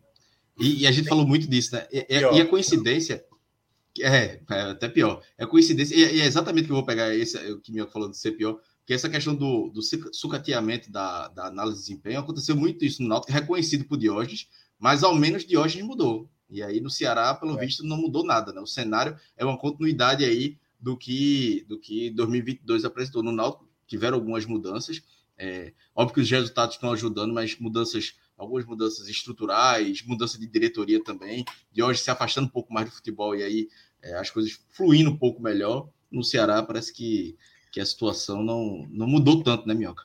Cláudio, é, dirigentes, assim, fazer futebol é muito difícil. Você pode fazer, às vezes, as coisas até certas, mas às vezes o resultado em campo, tem jogadores em campo que, mesmo você dando uma boa estrutura, colocando um bom treinador, às vezes não, não conseguem render. Às vezes até escolha. Eu estou acompanhando muito o Alex lá no Havaí. Estou vendo muitas coletivas dele, assim, porque é, primeiro é um cara que eu quero ver muito se vai dar certo como treinador. E ele tem justificado muito alguns jogos, muito na base dos jogadores, né? Disse, não, eu eu treino e tal, mas quem vai tomar decisões de escolhas dentro de campo são os atletas. Mas um clube de futebol, né, um time em campo, o que acontece dentro de campo também, ele é reflexo do seu treinador, ele é reflexo do elenco, ele é reflexo da sua diretoria, ele é reflexo do, da sua torcida. E o Ceará, hoje, é. Eu não sei se eu vou dizer com muita convicção isso, mas é um dos clubes pior gerido assim, do Brasil. assim. Porque é isso que o pessoal relata do Náutico, do, de Diógenes, ter errado. Ele veio a público e disse que errou. Ele falou que, não foi Jorge, falou, tipo assim, não, a gente, a gente contratou, a gente foi atrás de Souza, a gente foi atrás de Vitor Ferraz e tal, mas sem olhar para nenhum scout, não olharam nada, era uma planilha Excel lá que os caras, ou nem isso, né, que o Náutico fez. O Ceará sequer fala. O Ceará sequer diz o que é que está acontecendo, o que é que vai ser o 2023. É por isso que quando teve, é, eu participei de outros canais, participei do Vozão Cast, participei de, outros canais, e, e, acho que até do lado 2 e 1, um, que é do, do Mutley também, torcedor do Ceará. E aí eu estava conversando sobre o que é o Ceará de 2023. Eu falei, cara, esse Ceará 2023 pode até dar certo. Acho que algumas contradições foram até boas. Mas tudo vai depender de como lidar com a situação. Porque, por exemplo, esse 3 a 0 tomado agora. Aí o Ceará vai ter agora dois jogos pelo estadual: Pacajus e depois na sequência, acho que é o, de novo o clássico, se eu não me engano. Não, é, tem um outro jogo agora, que é antes do clássico contra o Ferroviário. São dois jogos pelo estadual. Basta não vencer o Pacajus, aí o alvo da vez pode ser o Mourinho, pode ser pode ser o Buiu, pode ser um jogador, pode ser, por exemplo, o Albeci, pode ser, sabe assim. E na prática, o clube internamente está vivendo tem um elefante gigante que nem na sala, pô. Ele tá tomando quarto, tá entrando no banheiro, ele tá atravessando a casa, pô. Que é um presidente que não se coloca para uma situação como essa. Eu não tô dizendo, assim, o Mourinho podia estar tá acertando tudo dentro de campo. Mesmo assim, o Ceará tem um problema sério. Porque ele não revela o que é que vai acontecer. Por exemplo, a questão do Vina. A questão do Vina. O Vina, até umas semanas atrás, não sabia se ia ficar ou se ia continuar. Aí até mesmo na, nas entrevistas, as poucas que saem, essa do ABC, por exemplo, ele disse, não, o Vina está interessado em ficar. E aí, ao mesmo tempo, você, não sabe, porque aí o Grêmio, por exemplo, já de novo parece ter interesse. O Ceará, de fato, vai ter condições. E aí é que está. Quando você é mais claro, que você olha, o Vina é um salário alto, e enquanto a gente não conseguir um clube, ele vai ficar com a gente aqui. Mas nem isso é repassado, entendeu? Então é tudo na base do que a gente acha do que acontece internamente. E das poucas pessoas hoje que são do Ceará, não da diretoria do Ceará, que acaba abrindo um pouco mais, até alguns torcedores acham que até abre demais, que é um dos candidatos ao conselho, que é o Danilo Lopes, quando ele fala as coisas de bastidores que estão acontecendo nessa reunião do conselho, para tentar ter uma, um, um, momento de apaziguar a situação, de ter um equilíbrio, as coisas ainda estão totalmente, sabe assim, uma briga por conta de uma eleição do conselho, entendeu? uma coisa que não deveria gerar tamanha bagunça que é. Então, eu acho que o Ceará ele vai se tornando essa situação muito incerta. Por isso que no, no dia que a gente fez, acho que umas três semanas atrás, duas semanas atrás, uma análise dos clubes da Copa do Nordeste, que até cheguei a colocar, não, Bahia e Fortaleza são os favoritos, e eu botava primeiramente o esporte na frente do Ceará, numa segunda prateleira, para brigar por esse título, porque o esporte já está habituado, ele viveu a Série B de 2022. Então ele já sabe essa situação, ele não tem uma pressão como o Ceará está vivendo essa pressão agora. E principalmente o esporte é um pouco. O esporte ele abre um pouco mais a sua situação. O Ceará não, o Ceará é totalmente fechado. Então, enquanto a coisa não, não ficar aberta, praticamente a gente vai ver essa situação. E aí, até para deixar, até porque isso eu acho que vai ser um assunto recorrente da gente, toda live aqui do Ceará, seja vencendo, seja empatando, seja perdendo, é um assunto que enquanto as coisas não se resolverem, né, a gente vai estar sempre nesse tema. Entrando um pouco na partida e daquilo que o Mourinho pensou né, para essa partida, eu acho que uma das coisas que eu achei desnecessário foi a entrada do Buiu, né, do Marcos Ítalo, ali do lado direito. Por, como disse o Léo, não era mais para ser jogador do Ceará, o contrato dele vai se encerrar agora. E eu não sei se a. E aí é que tá. É como tudo é incerto no Ceará, será que o Ceará não tem condições de trazer um outro lateral? Ou, no caso, era uma tentativa tipo, vamos ver como é que ele tá, para saber se dá para contar com ele até o final da temporada? E todo mundo sabe, todos os outros Ceará sabem que o Buiu nunca rendeu. Tanto é que muita gente considera ele um jogador como se fosse um jogador da base. Ele já tem quase 30 anos, pô. Então, assim, o Buiu já não deveria ser uma peça para essa temporada. Ele já não deveria ser. Outros atletas, e aí já entrando também é, naquilo que o Léo mencionou, como é o caso do Richardson, mas principalmente do Luiz Otávio, cara, é injustificável o Luiz Otávio ser o capitão. Tantas vezes que foi batido na tecla que o Luiz Otávio, obviamente, é um jogador que ficou anos sendo o principal nome ali do, do elenco do Ceará, mas tecnicamente, tecnicamente, ele não pode mais ser jogador titular do time. Eu até eu cheguei a falar, acho que na rádio, é, que eu nem ficaria com ele para ele para essa temporada, mas já que vai ficar, não é minha primeira opção. Você tem o Lacerda, você tem o David Ricardo, jogadores que têm que ter sequência. São esses jogadores que têm que ter sequência. O Luiz Otávio já mostrou muito e ele vem numa queda. Há mais de dois anos, possivelmente três anos que ele vem em queda, se lesionando como se lesionou hoje, cometendo falhas, como disse o Léo, pênaltis de diversas maneiras, assim. Então, é um jogador que não dá mais para você acreditar que tem que ser um titular incontestável. E aí foi um erro de leitura, até mesmo durante a partida, porque quando a bola começa a acontecer, o Ferroviário, que não tinha a pretensão de ter a bola, tinha muito jogador de velocidade, e aí eu vou até destacar aqui um ponto, muito mérito para o Ferroviário, porque de fato fez uma partida muito boa, e principalmente essa dupla de ataque, o Eric Pulga e o próprio Ciel, assim, jogadores. O Ciel, por exemplo, que o Léo mencionou, ele não é um jogador de velocidade, mas é um cara que a bola chega, ele deixa a bola para o companheiro na boa. A jogada do, do primeiro gol, que foi a do pênalti, é uma troca de passes rápidas do Ferroviário e a defesa do Ceará, que é lenta, simplesmente deixando passar. O segundo gol, como disse o Léo, todo mundo acompanhando o Érico Puga, que é um jogador muito rápido e muito habilidoso, mas a defesa em nenhum momento incomodou o jogador, em nenhum momento. E aí você vê na própria jogada que também foi a falta, que é uma. É, acho que foi, quem foi ali foi o, foi o Buiu naquela jogada. É o Buiu que leva o drible do Puga, né? O Puga acaba tomando a frente, ele entra na área, seria um segundo pênalti, e aí vem a falta. Então, ou seja, até nessas escolhas que o Mourinho pensou, que tudo bem, ele poderia errar, é o segundo jogo dele, mas apostar em dois laterais que eu até tinha, eu, eu tinha falado, acho que também isso na rádio. Eu não acho que o Danilo Barcelos é para ser um titular. Até porque o Barcelos não vinha jogando como lateral há muito tempo.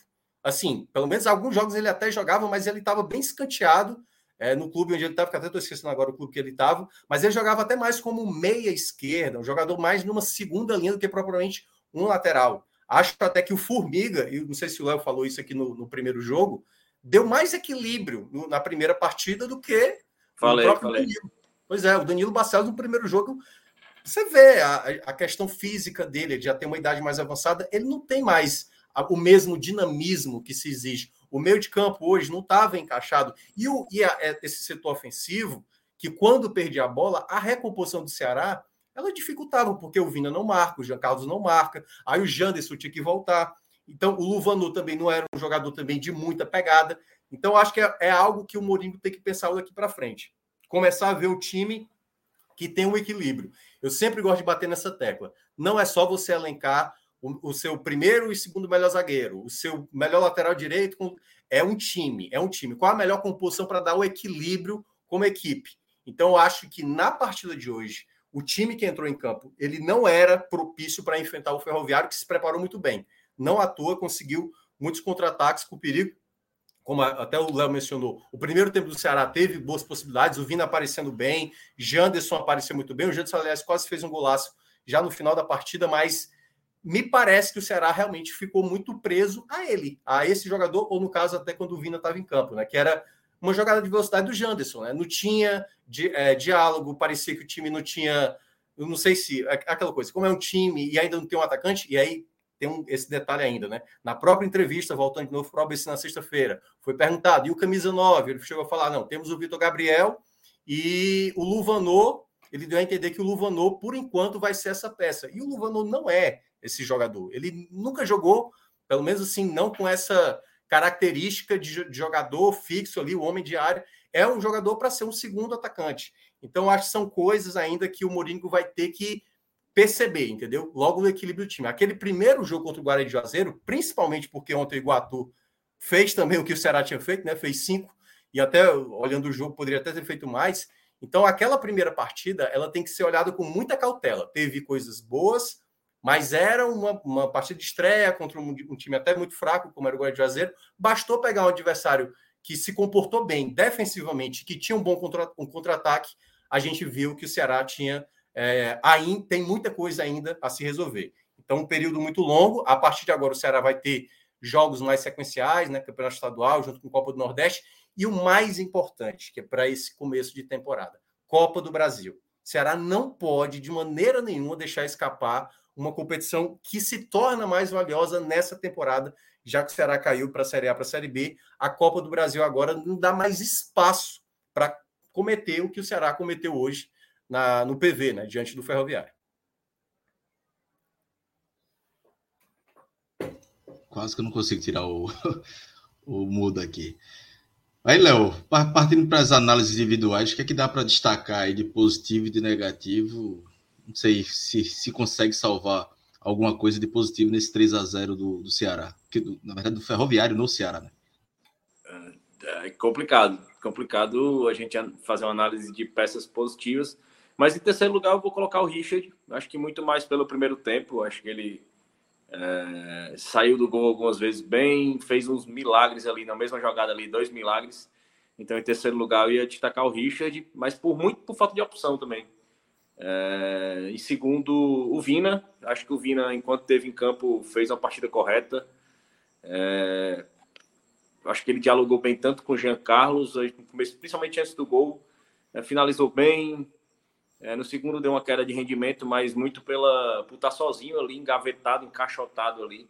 O time estava bem confuso ali, aquelas peças do Kaique e do Richardson ali estavam sendo bem inúteis, até inclusive no passe, em soltar a bola. Tanto, tanto ele errava a marcação, como eles eram inúteis nos passes.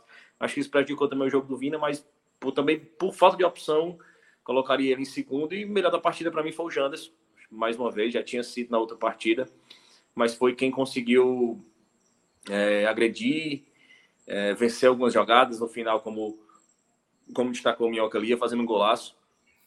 E é um jogador que, em evoluindo da forma física, tende a ser a principal peça do time esse ano. É, então, coloco o Janderson como melhor da partida. Pelo lado do Ceará, lógico, né? pode, pode já puxar os negativos também. Pronto. É, negativos.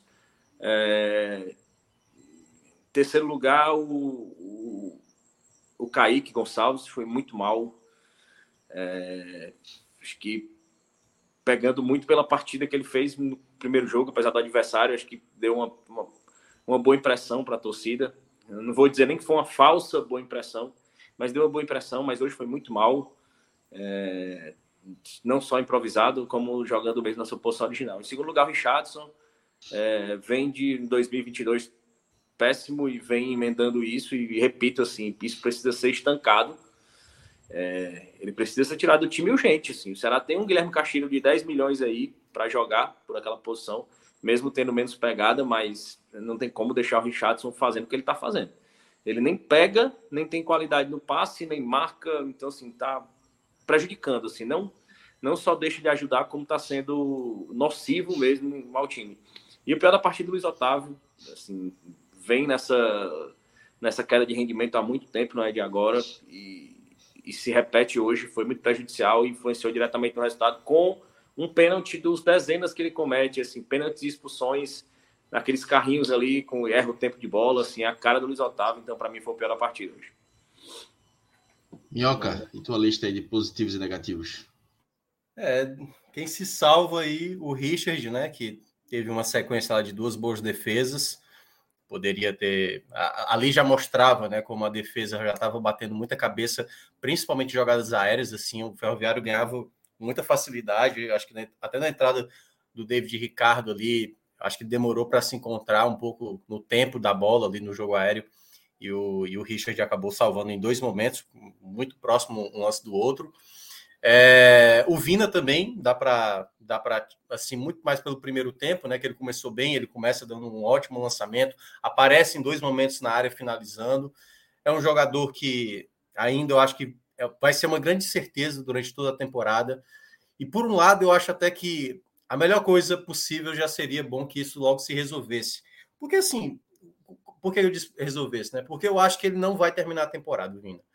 Então eu, eu espero logo que alguém consiga garantir o Vina, sabe? Pagando um empréstimo ou comprando o Vina, porque eu acho que isso vai ser uma dor de cabeça é, recorrente, sabe? De se jogar bem, aí, aí tem um clube especulado, o clube de fora, é brasileiro, é o Grêmio, é o Fluminense e tal.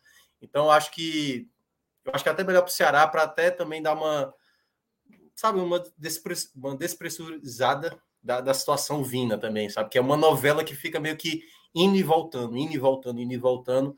E, enfim, né, para a gente que acompanha futebol, novelas no futebol são coisas bem chatas, né? Então, o Vina, apesar de ser um jogador muito talentoso e jogou bem hoje, também vai, ser, vai ter essa menção aí de se salvar. E, obviamente, o Janderson, né? Que eu acho que nesses dois jogos foi o jogador que melhor rendeu. É um jogador muito rápido, muito habilidoso. É, ainda não, não, não fez seu gol, mas é o que começa, pelo menos nesse setor de ataque, com já dizendo que é o titular, né? Então, acho que aí é onde o Mourinho já tem que partir da ideia de formar uma equipe, tendo ele como uma peça bem relevante. Né? O Eric que entrou, fez ali as suas jogadas, mas não a ponto de ser tão determinante como o Janderson fez nesses dois jogos. Do lado negativo, aí não, não falta gente, né? Eu acho que o mais óbvio mesmo é o Luiz Otávio porque claramente é um jogador que é, você fica até meio sem acreditar como é que ele consegue fazer esse tipo de escolha, né? Curiosamente, é, por exemplo, eu não teria dado amarelo, embora, sim, ele deu margem, né? Aquele primeiro amarelo que ele toma, eu acho que o juiz poderia ter dado só uma chamada ali, né? E eu acho que o lance do pênalti, por exemplo, ele poderia ter tomado amarelo, assim, sabe? Para mim foi claramente uma jogada para parar, porque assim, é bom lembrar, né? Lances para no ter a punição dupla é só em caso de expulsão e pênalti, né? Nesse caso é era de uma falta de uma chance evidente, eu acho que foi uma falta para amarelo e ali o árbitro acho que talvez deu uma ponderada, mas aí ele acabou se lesionando, o que por um lado, né, olhando pelo lado aí positivo, né, é, já que ele saiu lesionado, obviamente a gente torce para que ele se recupere. O Morínigo para ver aí uma dupla de zaga com o Thiago Pagunçá, assim, eu acho que claramente é, talvez, se a gente não sabe o período de recuperação do, do Luiz Otávio, esse pode ser um período que um dos zagueiros, ou Lacerda, ou David Ricardo, possa se estabelecer com essa dupla de zaga para os próximos jogos. É, os outros dois que eu vou citar, é, já que o Léo mencionou os dois volantes, eu vou ficar com as laterais, sabe? Acho que o Marcos Ítalo, é, né, o Buiu, de fato, não é jogador mesmo para estar. Tá em 2023 e esse jogo para mim representou, apesar de ter aparecido bem apoiando logo nos primeiros minutos, mas você vê que ele não tem não tem a, a facilidade para marcação assim, sabe? E não precisa ser também um grande marcador não, mas é assim, o Eric Puga se fez em cima do lado dele assim com muita facilidade, com muita facilidade. E aí você tem que espelhar isso em jogos mais importantes. É bom lembrar, né? A gente vai falar daqui a pouco da Copa do Nordeste geral. O grupo A é mais forte. E o Ceará vai pegar muitas equipes de Série B. Vai enfrentar o Sampaio, que é até a próxima rodada, vai enfrentar o CRB, vai enfrentar o Esporte é, e um outro time que agora estou esquecendo. Então vai ter quatro, além de ter o clássico, né? Contra o Fortaleza, que o Ceará não é favorito, apesar de ser um clássico, mas é, são jogos pesados para o Ceará nessa Copa do Nordeste. E são testes muito importantes que o Mourinho vai ter que ter aí ao longo da, desse começo de temporada. E o outro que eu vou citar é o lateral esquerdo, o Barcelos, sabe? Acho que o Barcelos poderia ter ajudado mais no apoio e também defensivamente é um jogador que não me passa a menor confiança. Então, só complementando, né? Que eu poderia ter citado aí Richardson e Kaique, mas os laterais também eu acho que foram do nível também bem abaixo.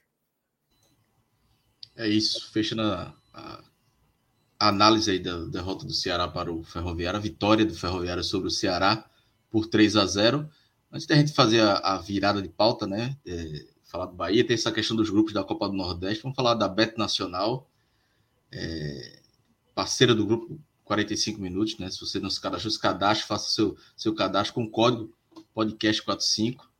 A banca tá boa, viu? A banca deu uma subida aí. Naquele Eu dia. acho- Não sei se a gente ganhou, não, assim, ontem. Porque ontem a gente apostou umas, uma loucura. Tipo, uma dia. delas era apostar no Ceará, que deu errado, por exemplo. Tá Ó, rolando aí, ó. ó, É isso aí já deu errado. ó. Empate o Bahia deu errado também. Eu, eu ainda falei, rapaz, tem que respeitar o voinho, viu? Esse Madureira empate aí foi só pra brincar. E era é só pra irritar Gabriel certo. Amaral. Mas tem uma aí, né, que tá em, em pendência, né? Qual é a né? pendência? Botafogo, Botafogo. e Ferroviário. Os dois estão um a um, né, no momento. Tá empatando. Tem tempo ainda, né?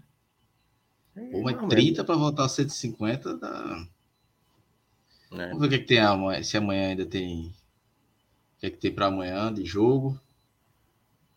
Olha, amanhã eu acho que tem pouquíssimos jogos, né? A não ser que tenha É. futebol europeu aí. Tem, ó, duelo de, de democratas. É. Eu nem sabia que tinha dois democratas no Pois é, Campeonato. Mineiro. La Liga. O bom é Pedro Pereira comentando aqui. Democrata ganha. Aí vai empate. É. Tem essa chance ainda. Ó, Inter de Milão aí, juntamente com o Tottenham, não fica legal, não? Tottenham tá, tá bem, hein? Será? É, eu acho que não sei. Mas vai dar pra, pra, pra- pra brincar, dá pra ir fazer uma apostinha pequena, né? Então fazer feito o Celso que joga 100 aqui em qualquer jogo e de vez em quando dá Valência aí, junta com o Valência aí, aí fica melhor, não fica, não? Ó, já vai pra 4,25. 4,25. Bora de quanto aí?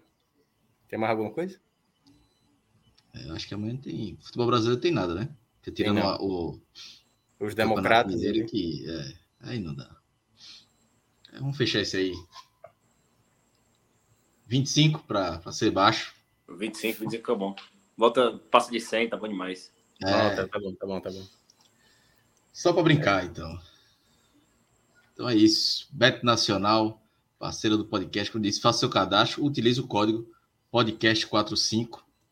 E aí a gente vai receber aqui Pedro Pereira. E aproveitando que Pedro Pereira vai, vai entrar, a gente aproveitar antes só de liberar Léo. E aí, é, Minhoca, a gente pode fazer essa análise dos grupos, né? É, do grupo B, apenas o Náutico venceu. É, no grupo B, e esse grupo B eu tenho a sensação de que a pontuação vai ser baixa de classificação É. do grupo A, eram cinco times que venceram, né? E aí o que você falou, né? do- da questão do Ceará, é, e aí analisando Ceará e Bahia, né? Que foram times, todo o grupo B jogou fora de casa, o Náutico foi o único que ganhou, é, Ceará e Bahia vão pegar é, é, mais para frente, né? O Esporte, o Fortaleza, é, tem um Sampaio, que é time de, de, de Série B, o próprio Vitória, então, Uhum. CRB, então tem jogos aí que esse grupo B, é, acho que o grande vencedor da rodada, acho que no geral foi o Náutico, né? É o Náutico, é o Náutico, sem sombra de dúvida. Até porque, é, assim, quando a gente olhou a- a- os grupos, né? A gente até tem no grupo B clubes mais tradicionais, né? De mais história e tudo mais. Mas são equipes que estão em divisões, né? Ou que caíram recentemente. Então, por exemplo, no grupo B a gente tem o Bahia da Série A, né? Duas equipes de Série B, é duas ou três? Agora tá me fugindo. É ABC, Ceará e só, né? Acho que é só ABC e Ceará. É, o resto é Série C ou Série D, entendeu? Isso. Então, assim, é, não, não, tem, não tem muitas equipes, é, é, muitas divisões, diferente do grupo A, que você tem o Fortaleza, né, que tem um trabalho com o Voivoda, é hoje considerado o melhor time aqui do Nordeste, quatro equipes de Série B, e aí você vê o começo de um, de um ferroviário muito bom, né, ferroviário conseguindo um grande resultado, é, o Atlético de Alagoinhas perdeu, foi o único que perdeu desse, o Fluminense do Piauí chegou ao empate, né, contra o, foi o CRB, né, é, ou foi o CSA, agora nem sei, foi o Alagoana, é, foi o CSA. é, então, assim, me parece que a gente vai ver essa tendência, o grupo A pontuar mais do que o grupo B, pela força e eu acho que alguns trabalhos que estão melhores desenvolvidos, né? E aí isso pode gerar uma situação até bizarra que aconteceu só uma vez, né? Com essa esse mesmo formato de um grupo enfrentando o outro, que é um time passar sem vitórias, que no caso foi o Vitória. O Vitória em 2019 passou sem vencer. Foram sete empates e uma derrota e conseguiu passar de fase. Será que a gente vai ver isso também em 2023? Acho difícil. Mas a gente pode ver possivelmente aquela situação que também até aconteceu com o Bahia, que foi uma vez quinto colocado e tinha mais pontos do que o, acho que o terceiro do outro grupo, uma coisa assim.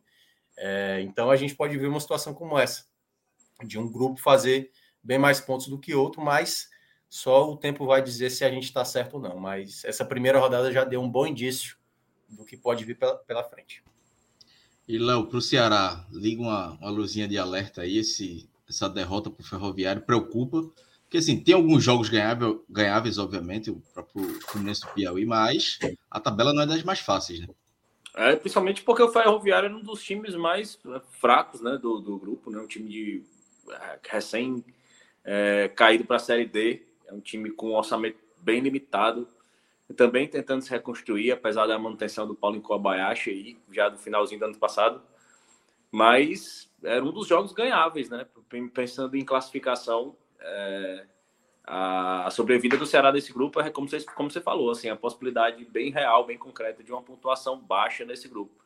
Porque os confrontos são dificílimos aí para o Ceará, assim, um time em reconstrução, é, tem pela frente aí um, um clássico, o, o esporte aí mais, mais bem estruturado, já com é, um trabalho até mais sólido. Eu acho que a gente fez aquela comparação dos elencos, acho que de certa forma os elencos se equivalem, mas acho que o esporte tem um ambiente interno mais propício aí é, para um, uma Copa do Nordeste mais tranquila. Então o Ceará vai precisar, vai ter que lutar contra os adversários, ter que lutar contra essa queda de patamar, vai ter que lutar contra a sua própria diretoria. Então, assim, a vida do Ceará vai ser bem complicada nesse começo de ano. Lembrando, Cláudio, que a gente vai ter agora duas rodadas com os grupos, o pessoal do grupo. É o A, o A do Ceará? Não, o A do Fortaleza. B. Né? É o B, né? O pessoal do grupo B jogando duas partidas como mandante, né? Mas é bom lembrar também que vai ter um jogo antecipado, já agora no meio de semana, tá vazando alguma coisa aí. É... Vai ter um jogo no meio de semana antecipado da quinta rodada, né? Fortaleza e Sergipe, porque o Fortaleza vai jogar a segunda fase da Libertadores e aí puxaram o jogo logo para esse meio de semana para não, não ter choque de datas mais à frente.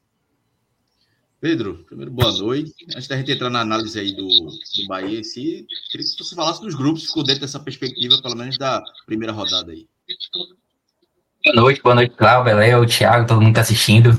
É, concordo com a análise de vocês, eu acho que de fato o grupo B talvez tenha uma pontuação ali de corte mais baixa do que o grupo A, e acho que nessa primeira rodada dá para dizer que, apesar das, das derrotas de Bahia e Ceará, é, a rodada meio que ajudou o Bahia, por exemplo, tá até.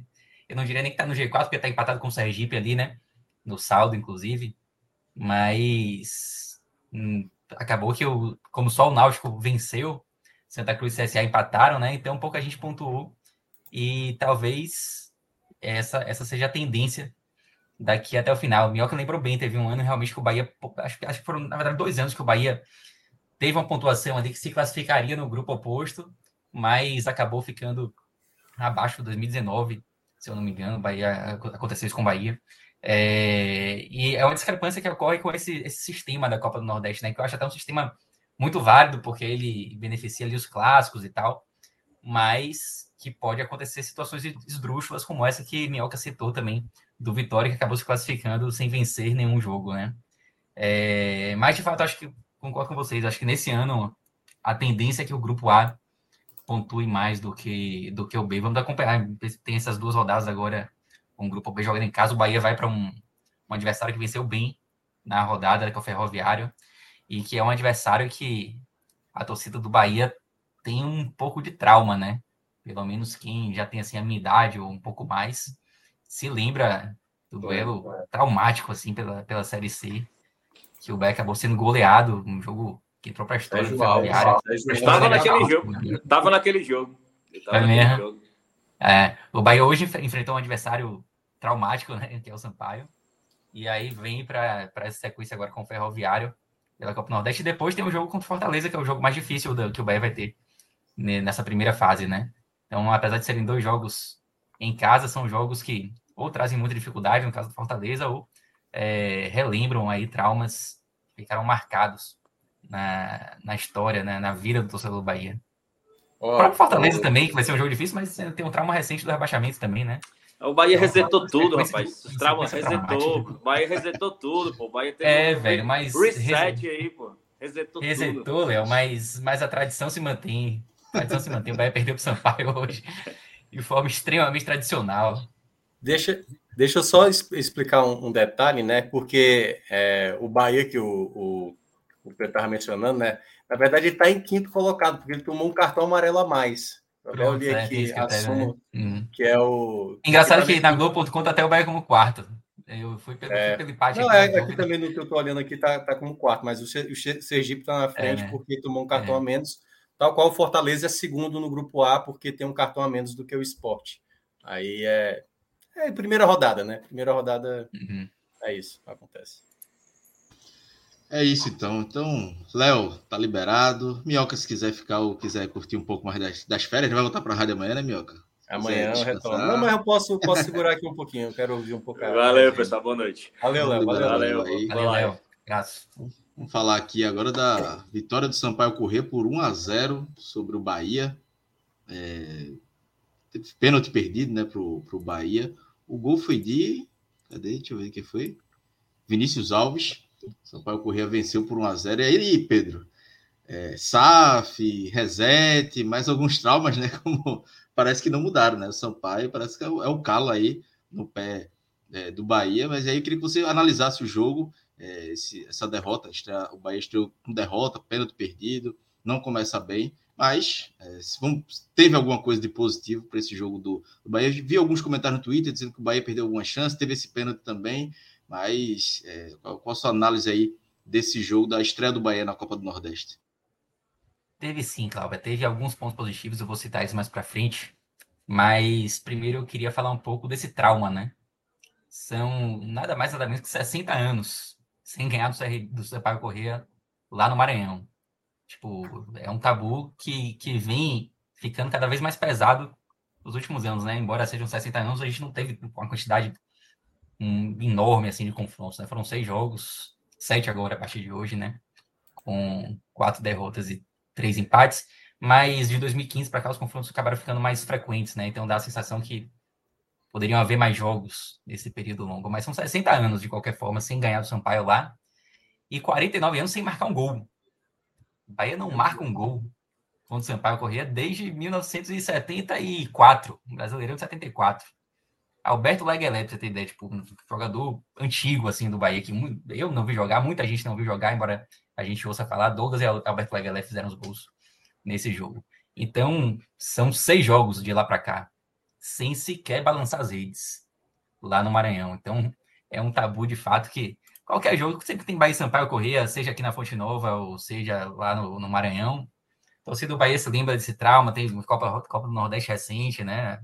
A, a derrota na final. Então, o Sampaio Correia é um daqueles adversários que torcedor do Bahia treme. Só lembrando que ontem a galera, a galera da live, né?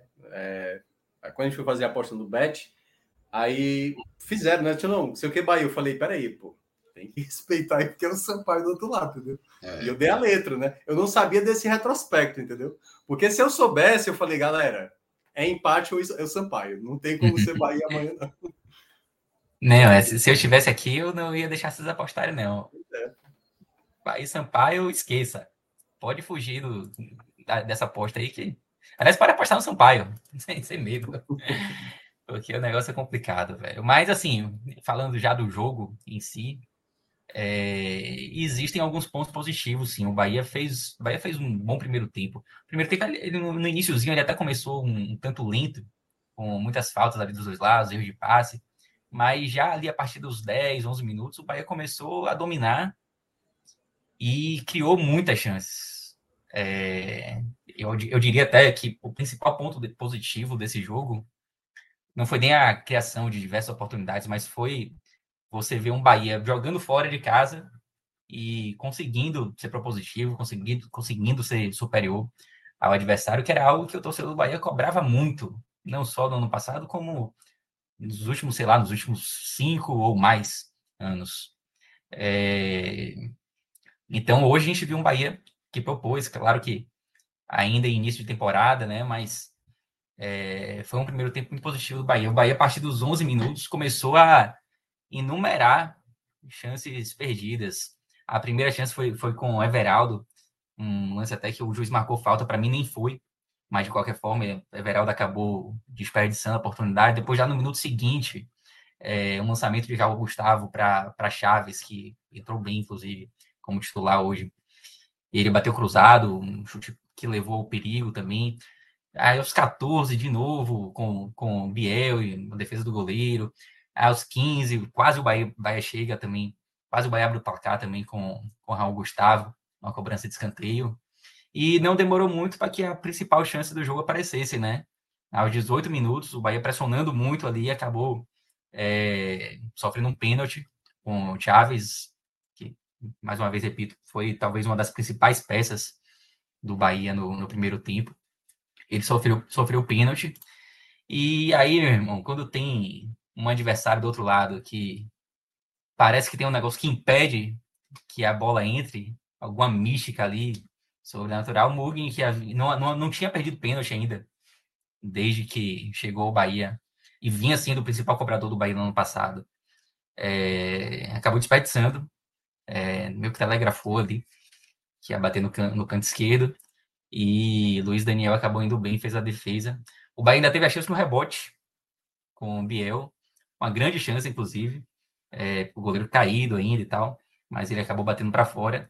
Mas a impressão, mesmo com a, o pênalti perdido, a impressão que dava, a impressão que o torcedor do Bahia tinha é que o gol ele poderia sair a qualquer momento. É, depois do pênalti, o Bahia até que ficou algum tempo sem, sem tantos lances de perigo, mas não era ameaçado. É, uns cinco minutos, cinco minutos depois, seis, seis, minutos depois, já voltou a criar situações de gol. É, teve chance com o Kaique. Kaique, depois do pênalti, ele começou meio apagado, mas depois do pênalti, ele acabou aparecendo mais também, criou boas chances. É, teve um lance que ele chegou atrasado na bola e por pouco não, não seria gol. Depois ele deu um toque também para Everaldo, que desperdiçou. Everaldo, inclusive, mais uma partida bem, bem mais ou menos, bem ruim, para falar a verdade. E o Sampaio, no primeiro tempo, ele praticamente não ameaçou o Bahia. Em momento algum. Eu estava até olhando aqui os, os números do, do jogo. E só no primeiro tempo o Bahia finalizou 14 vezes ao gol. E o Sampaio finalizou duas. Uma dessas foi uma finalização errada e a outra foi o gol. O gol, ele, ele saiu num, já no finalzinho assim do primeiro tempo, né, aos 43. E foi um lance de extrema infelicidade assim de, de Marcos Felipe. É, Marcos Felipe ele é um jogador, um goleiro que ele, ele gosta muito assim de jogar com os pés, né? E, e acaba correndo risco em alguns momentos. Nesse próprio jogo contra o Sampaio Corrêa, um pouco antes do gol, ele já havia titubeado num domínio de bola ruim, por pouco não se complica e ia ser um gol muito bizarro. E nesse lance do gol, o Raul Gustavo ele recua, é até um recuo assim perigoso, mas não é um recuo diferente do que o Bahia vinha fazendo em outras situações. Por isso que eu acho que Raul Gustavo não teve culpa nenhuma no lance. É, mas também Vinícius Alves tem o mérito dele, pressionou. É, Marcos Felipe ele tenta dominar, tenta meio que dar um drible ali em Vinícius Alves, mas era para ter dado um chutão. E aí Vinícius acaba fazendo gol e abrindo o placar no, no, primeiro tempo, assim, que foi completamente dominado pelo Bahia. Então, se esse jogo fosse aqui na Fonte Nova, eu tenho certeza que o Bahia iria, Bahia iria sair até aplaudido de campo, porque o Bahia foi muito superior ao Sampaio Corrêa. É muito superior. E esse lance acabou sendo o único lance de perigo do Sampaio Corrêa no primeiro tempo. Na verdade, o Sampaio, logo no, no, no iníciozinho, quando o jogo ainda estava meio truncado ali, o Sampaio criou, teve, teve duas chances assim, de bola parada, mas que nem soube aproveitar, não foram chances assim que, que levaram perigo. A única chance real, de fato, assim, do Sampaio no primeiro tempo foi essa, do gol, essa infelicidade de Marcos Felipe. E o Bahia acabou indo para o intervalo com essa derrota. No segundo tempo, o Bahia já teve um pouco mais de dificuldade de criação. O Bahia continuou tendo a posse de bola, mas o Sampaio fez algumas modificações ali, conseguiu povoar um pouquinho mais o, o meio de campo, conseguiu desacelerar um pouco a partida e fez muita cera também. No segundo tempo, o Sampaio partiu para cera. Não estou criticando, não. Tá certo, tá certíssimo, inclusive, de ter feito cera. Faz parte do futebol hoje em dia. É ruim, é chato, mas, mas faz parte. É, e o Bahia teve muita dificuldade. Muita não, mas teve, teve muito mais dificuldade do que no primeiro tempo para criar situações de gol embora tenha conseguido em algumas oportunidades. Teve chance com Acevedo, teve chance com Biel de cabeça, teve uma grande chance com, com Goulart, um, uma, uma, bola que foi, foi falta, e Biel tocou para para Goulart. Tô até na dúvida agora se foi Biel ou se foi Daniel. E mas a bola acabou tava acabou que foi um pouquinho atrás do pé de Goulart, estava embaixo da trave e acabou não não aproveitando. É, então o Bahia criou, teve algumas chances, mas sem o mesmo volume de chances criadas que teve no primeiro tempo. É, e o Sampaio Corrêa conseguiu ameaçar mais também. Acho que a principal chance de gol no segundo tempo, sem dúvida nenhuma, foi, foi do Sampaio, uma jogada de Pimentinha. Pimentinha, ele hoje no primeiro tempo, ele, ele foi praticamente anulado assim por Raul Gustavo. Vou até citar isso quando, quando for falar dos, dos, destaques. Mas talvez na única oportunidade assim que ele conseguiu passar, única não, depois ele acabou conseguindo ter, criar algumas outras situações também. Mas em uma das situações ele por pouco é, o, o, por pouco o Sampaio não chegava no segundo gol e aí mataria o jogo, né? É, depois, no finalzinho, aos 49, o Sampaio teve também uma chance na trave com o Vinícius. Mas, no geral, assim, eu acho que dá para dizer que existem pontos positivos. É, o principal deles, a imposição jogando fora de casa. É, as chances criadas também. Mas, de negativo, o Bahia leva principalmente o resultado e também uma baixa eficiência ali no ataque. É, mais uma vez, uma partida questionável. O quarto jogo dele no Bahia, mais uma vez, ele não consegue se firmar. O Bahia terminou o jogo ainda reclamando, até de forma assintosa, da arbitragem. Não que tenha havido assim, um lance capital, mas houveram alguns erros da arbitragem durante a partida. É, e também a questão dos acréscimos. Ele tinha, dado, ele tinha dado cinco minutos de acréscimo no primeiro tempo, que não foi um primeiro tempo assim tão. É, com tantas paralisações. E aí, no segundo tempo, que o Sampaio Corrêa fez muita cera, muitos jogadores caindo o tempo todo, ele deu os mesmos cinco minutos. E aí, isso gerou um pouco de irritação também por parte do Bahia, mas sem, sem que tivesse ocorrido assim, um lance capital para tanta reclamação. Então, assim, fica pelo menos o lado positivo que o grupo também não pontuou, como a gente falou lá no início, né? Só o Náutico pontuou. Mas a primeira derrota desse, desse novo Bahia agora em 2023. Ô Pedro, mas pela tua análise, ao menos deixa ainda boa, boas perspectivas, né? Preocupação, obviamente, pela, pelo resultado e essa falta de, de, de, eficiência né, no ataque, mas acho que dá uma continuidade um pouco da ideia que já estava mostrando no Campeonato Baiano também, né? Sem dúvida, Cláudio. Eu estava até vindo, estava acompanhando a análise de vocês no Ceará, onde vocês falavam que o resultado trazia uma preocupação, né? Do torcedor do Ceará. É, nesse jogo, especificamente, Claro que tem esses pontos que você ressaltou agora da, da baixa eficiência também o resultado em si, principalmente, mas não é algo que deixa o torcedor do Bahia assim tão preocupado ainda para o decorrer do Campeonato Baiano da Copa do Nordeste. É claro que daqui até o brasileiro ainda tem muita coisa que precisa, precisa ser feita. Mas para início de temporada não, não chega a ser um jogo em que o torcedor do Bahia fale assim, pô, realmente precisa mudar para ontem. Vai agora entra uma semana decisiva, né? Uma semana de Bavi.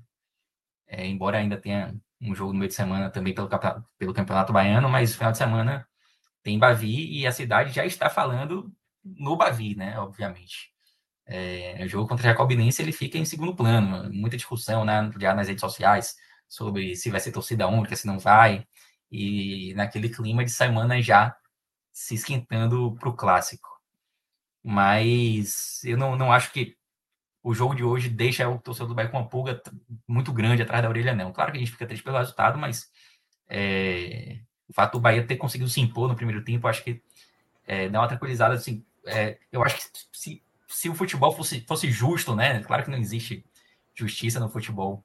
E é, se ele fosse justo o tempo todo, seria até chato. Mas hoje, sem dúvida nenhuma, o Bahia jogou mais do que o Sampaio Corrêa. Então, pela justiça, entre aspas, assim, o Bahia venceria o jogo. É, mas claro que o que vale é a bola na rede, né? E aí o Sampaio foi mais competente, soube fazer o gol e saiu vencedor também de forma merecida, porque, enfim, fez o gol e o Bahia não aproveitou. Mas o Bahia jogou melhor que o Sampaio. Eu tenho, eu tenho uma pergunta para ti, Pedro. Assim, é, eu, eu acho que esse cenário aí que você mencionou, o Bahia vai ser analisado muito dessa maneira de, de um clube, né? Porque assim, Hoje a, a, primeira derrota, obviamente, já começou muitas piadas, né? Ah, o City perdeu e tal.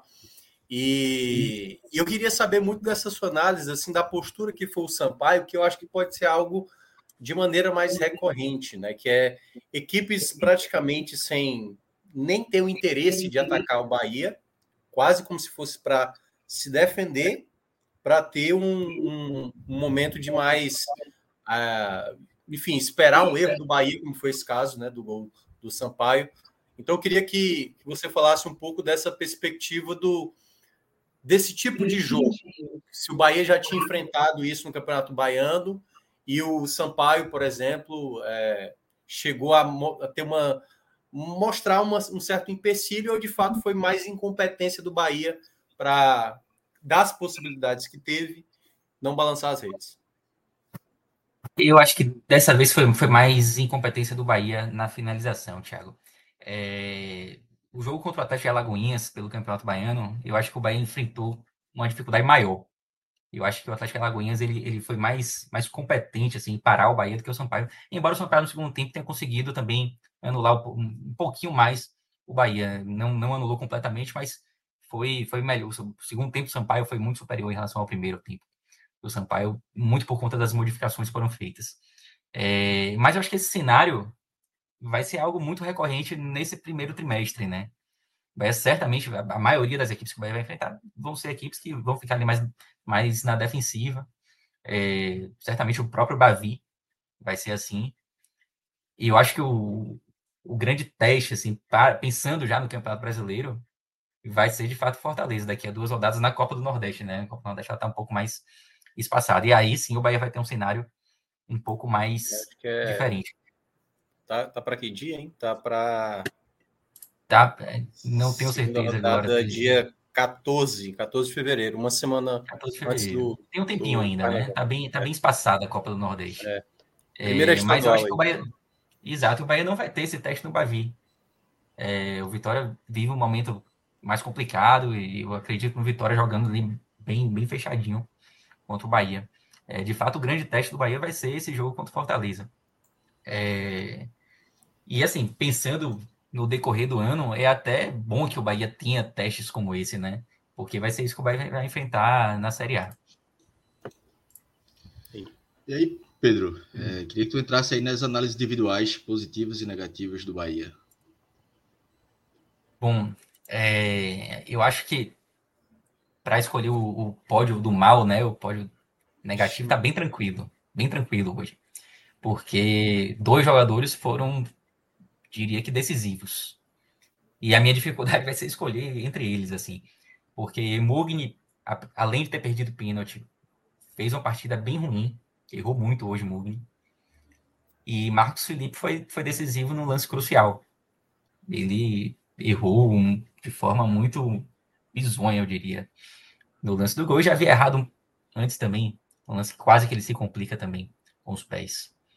É, além, além desses dois, eu coloco Everaldo, como eu falei também durante a análise, mais um jogo bem ruim. Aliás, essa semana, o torcedor do Bahia ficou discutiu muito essa questão de, de Everaldo, né, por conta do anúncio de Gilberto lá no Cruzeiro. E eu acho até que de forma justa, o torcedor do Bahia ele se pergunta, né, pô, Gilberto, um cara que o Bahia poderia trazer. Eu diria até que com alguma facilidade. Gilberto é um cara super identificado com o Bahia e que, ao meu ver, assim, é um cara que tem uma carreira muito mais consolidada e uma qualidade muito maior, assim, do que Everaldo. E aí a gente, eu até, até entendo, assim, o fato do City ele não querer trazer ninguém que já passou, tenha, tenha passado pelo Bahia, que é preciso, enfim, mudar os rumos, é preciso fazer tudo diferente, eu até concordo com isso, mas eu acho que não precisa ser tudo, assim, tipo... Fica meio contraditório, fica, assim, fica meio contraditório quando você continua com o Goulart, por exemplo, né? Não faz Lá foi, foi um, um, cara que, cuja renovação foi bem questionada. É, pois é. E, e quando você compara também a contratação de Everaldo por dentro e trazer de Gilberto, eu acho é. que essa, essa irritação do torcedor do Bahia assim, é, é bem justa. Eu compartilho assim, da, dessa irritação. Mas enfim, o fato é que Everaldo vai para vai mais um, um jogo ruim dos quatro que ele fez. Claro que ainda pode se encaixar, ainda pode melhorar e tal, mas o início de Everaldo não me agrada. Eu acho que é uma posição que o Bahia vai ter que se mexer. Porque só ele tem é Everaldo. Pior, ele, ele, é o pior até agora dos jogos até aqui do Bahia na soma das contratações. Sim. Eu acho que, acho que na soma, sim. É, né? Eu não vou, eu, eu, não coloco ele como pior. Na verdade, ele só tá aqui porque tem que escolher três ali. Tipo, não, eu sei, eu tô falando mais no geral, assim, agora, dos jogos da temporada. Mas no geral, sim, para mim, sem dúvida. É, não só dos que chegaram, mas também comparando com, com, com os que já estavam aqui. Ele, para mim, é o pior. Ele participou dos quatro, né? Tem alguns jogadores que estão entrando agora e tal. É, e ele participou dos quatro. Então, sem dúvida nenhuma, na temporada até agora, é o pior. Repito, ainda pode se encontrar todos para isso, mas é, é uma contratação que não me agradou lá atrás, quando foi feita. E vem se confirmando, pelo menos nesses quatro jogos. Eu, eu acho que é uma precipita precipitação dizer que não deu certo. Tipo, tá muito cedo ainda. A temporada tá bem no início.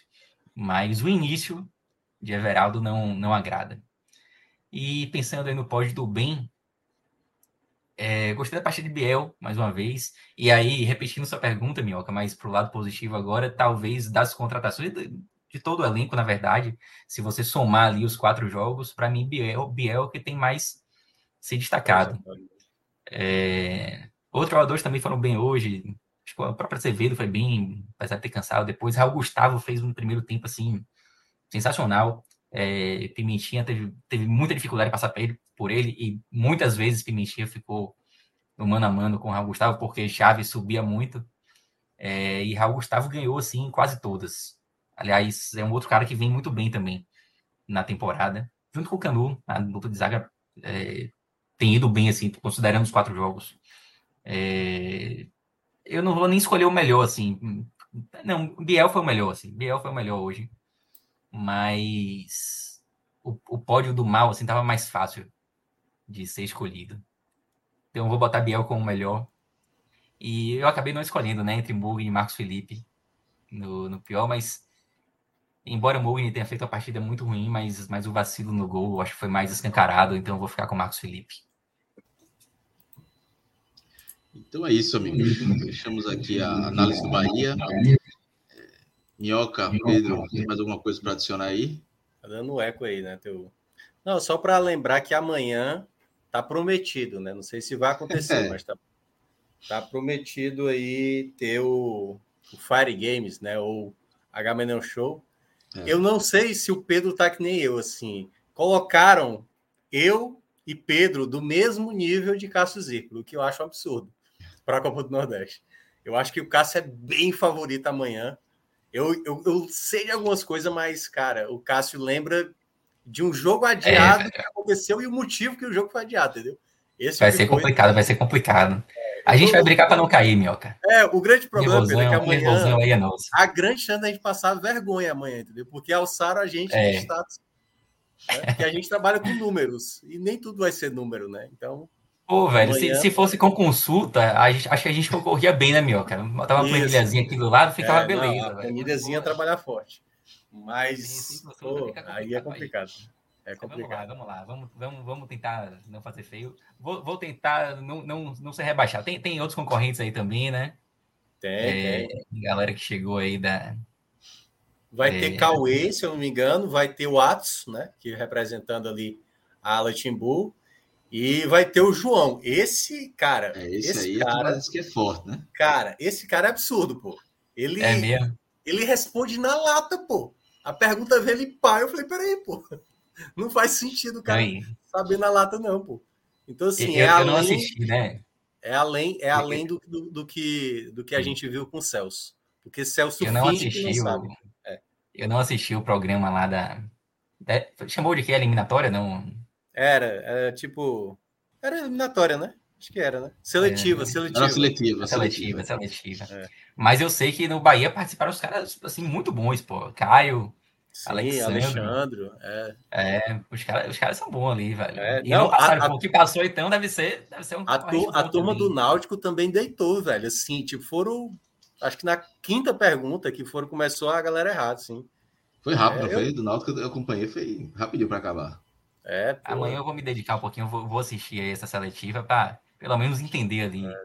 quem são os adversários, né? Para também, também não, não ir assim, sem nada, mas vamos é, ver, vamos, eu... vamos, passar essa vergonha aí junto. Minha meta é, é top 3. É, chegou, chegou top 3, tá maravilha. Tá bom demais. Tá Mas bom é demais. top A, a outra coisa que eu ia falar, Cláudio, aí seria o Bahia chegando no top 7, pô, no Brasileirão. Difícil. Difícil pra caramba. a outra coisa que eu ia falar, deixa eu ver se tá aqui, peraí. Ó, vê se quem, quem é que tá aí, hein? É o relógio, é? Relógio, coloca aí essa tweetada aí. É lógico. É para Lembrei de Cássio Zirpoli, uma tweetada que o perfil do GE colocou. Tá tendo o jogo do Campeonato Paulista entre Botafogo de Ribeirão Preto e. Qual é o outro time, cara? Enfim, Mirassol? Mirassol. E Mirassol. E aí o Bandeirinha, certo? Ei, 36. 37 minutos do primeiro tempo, ó. Pediu o juiz. Precisamos parar o jogo. Sério? Olha a situação aí, ó. 36 minutos do primeiro tempo foi paralisado o jogo, porque o motivo, o assistente precisou ir às pressas a banheiro no estado de Santa Cruz, lá em Ribeirão Preto. Meu amigo. Ah, Que ah, nessa viu? foto, nessa foto já mostra que não tá 100% não. Ele tá de. Essa né? foto, tá, essa foto é fantástica. Já tá. Eita, meu Deus do céu. Você vê que ele foi até o limite aí, né? O erro dele, o erro dele foi, antes de começar o jogo, ele pensar, dá para segurar. Ah, E é. aí, o erro foi aí. O erro foi aí. Atrasava Ah, um pouquinho o início do jogo e tentava resolver logo o problema, que era melhor. Meu amigo. Eu vou, Enfim, eu vou assistir a cena aí depois. e é isso. E agora é The Last of Us, que eu vou assistir. 11 horas. É isso. Vamos embora e amanhã a gente volta aí com o Game Show da Copa do Nordeste. Então já desejar boa sorte aí para Pedro Pereira. Brother Daqui a pouco. Também, vou assistir Big Brother também. Hoje tem Não. paredão. Hoje- Minhoca, Minhoca não trabalha com Big Brother, não, né? Vamos terminando É perto isso. da hora, é bom. É isso, meus amigos. Valeu, Pedro. Valeu, Minhoca, Lucas, que passou por aqui, Valeu. Léo, é, Relógio e Marcelo, que estava aí nos trabalhos técnicos, e a todo mundo que acompanhou essa live, né, finalizando a primeira rodada da Copa do Nordeste. Valeu, galera. Um abraço e até a próxima.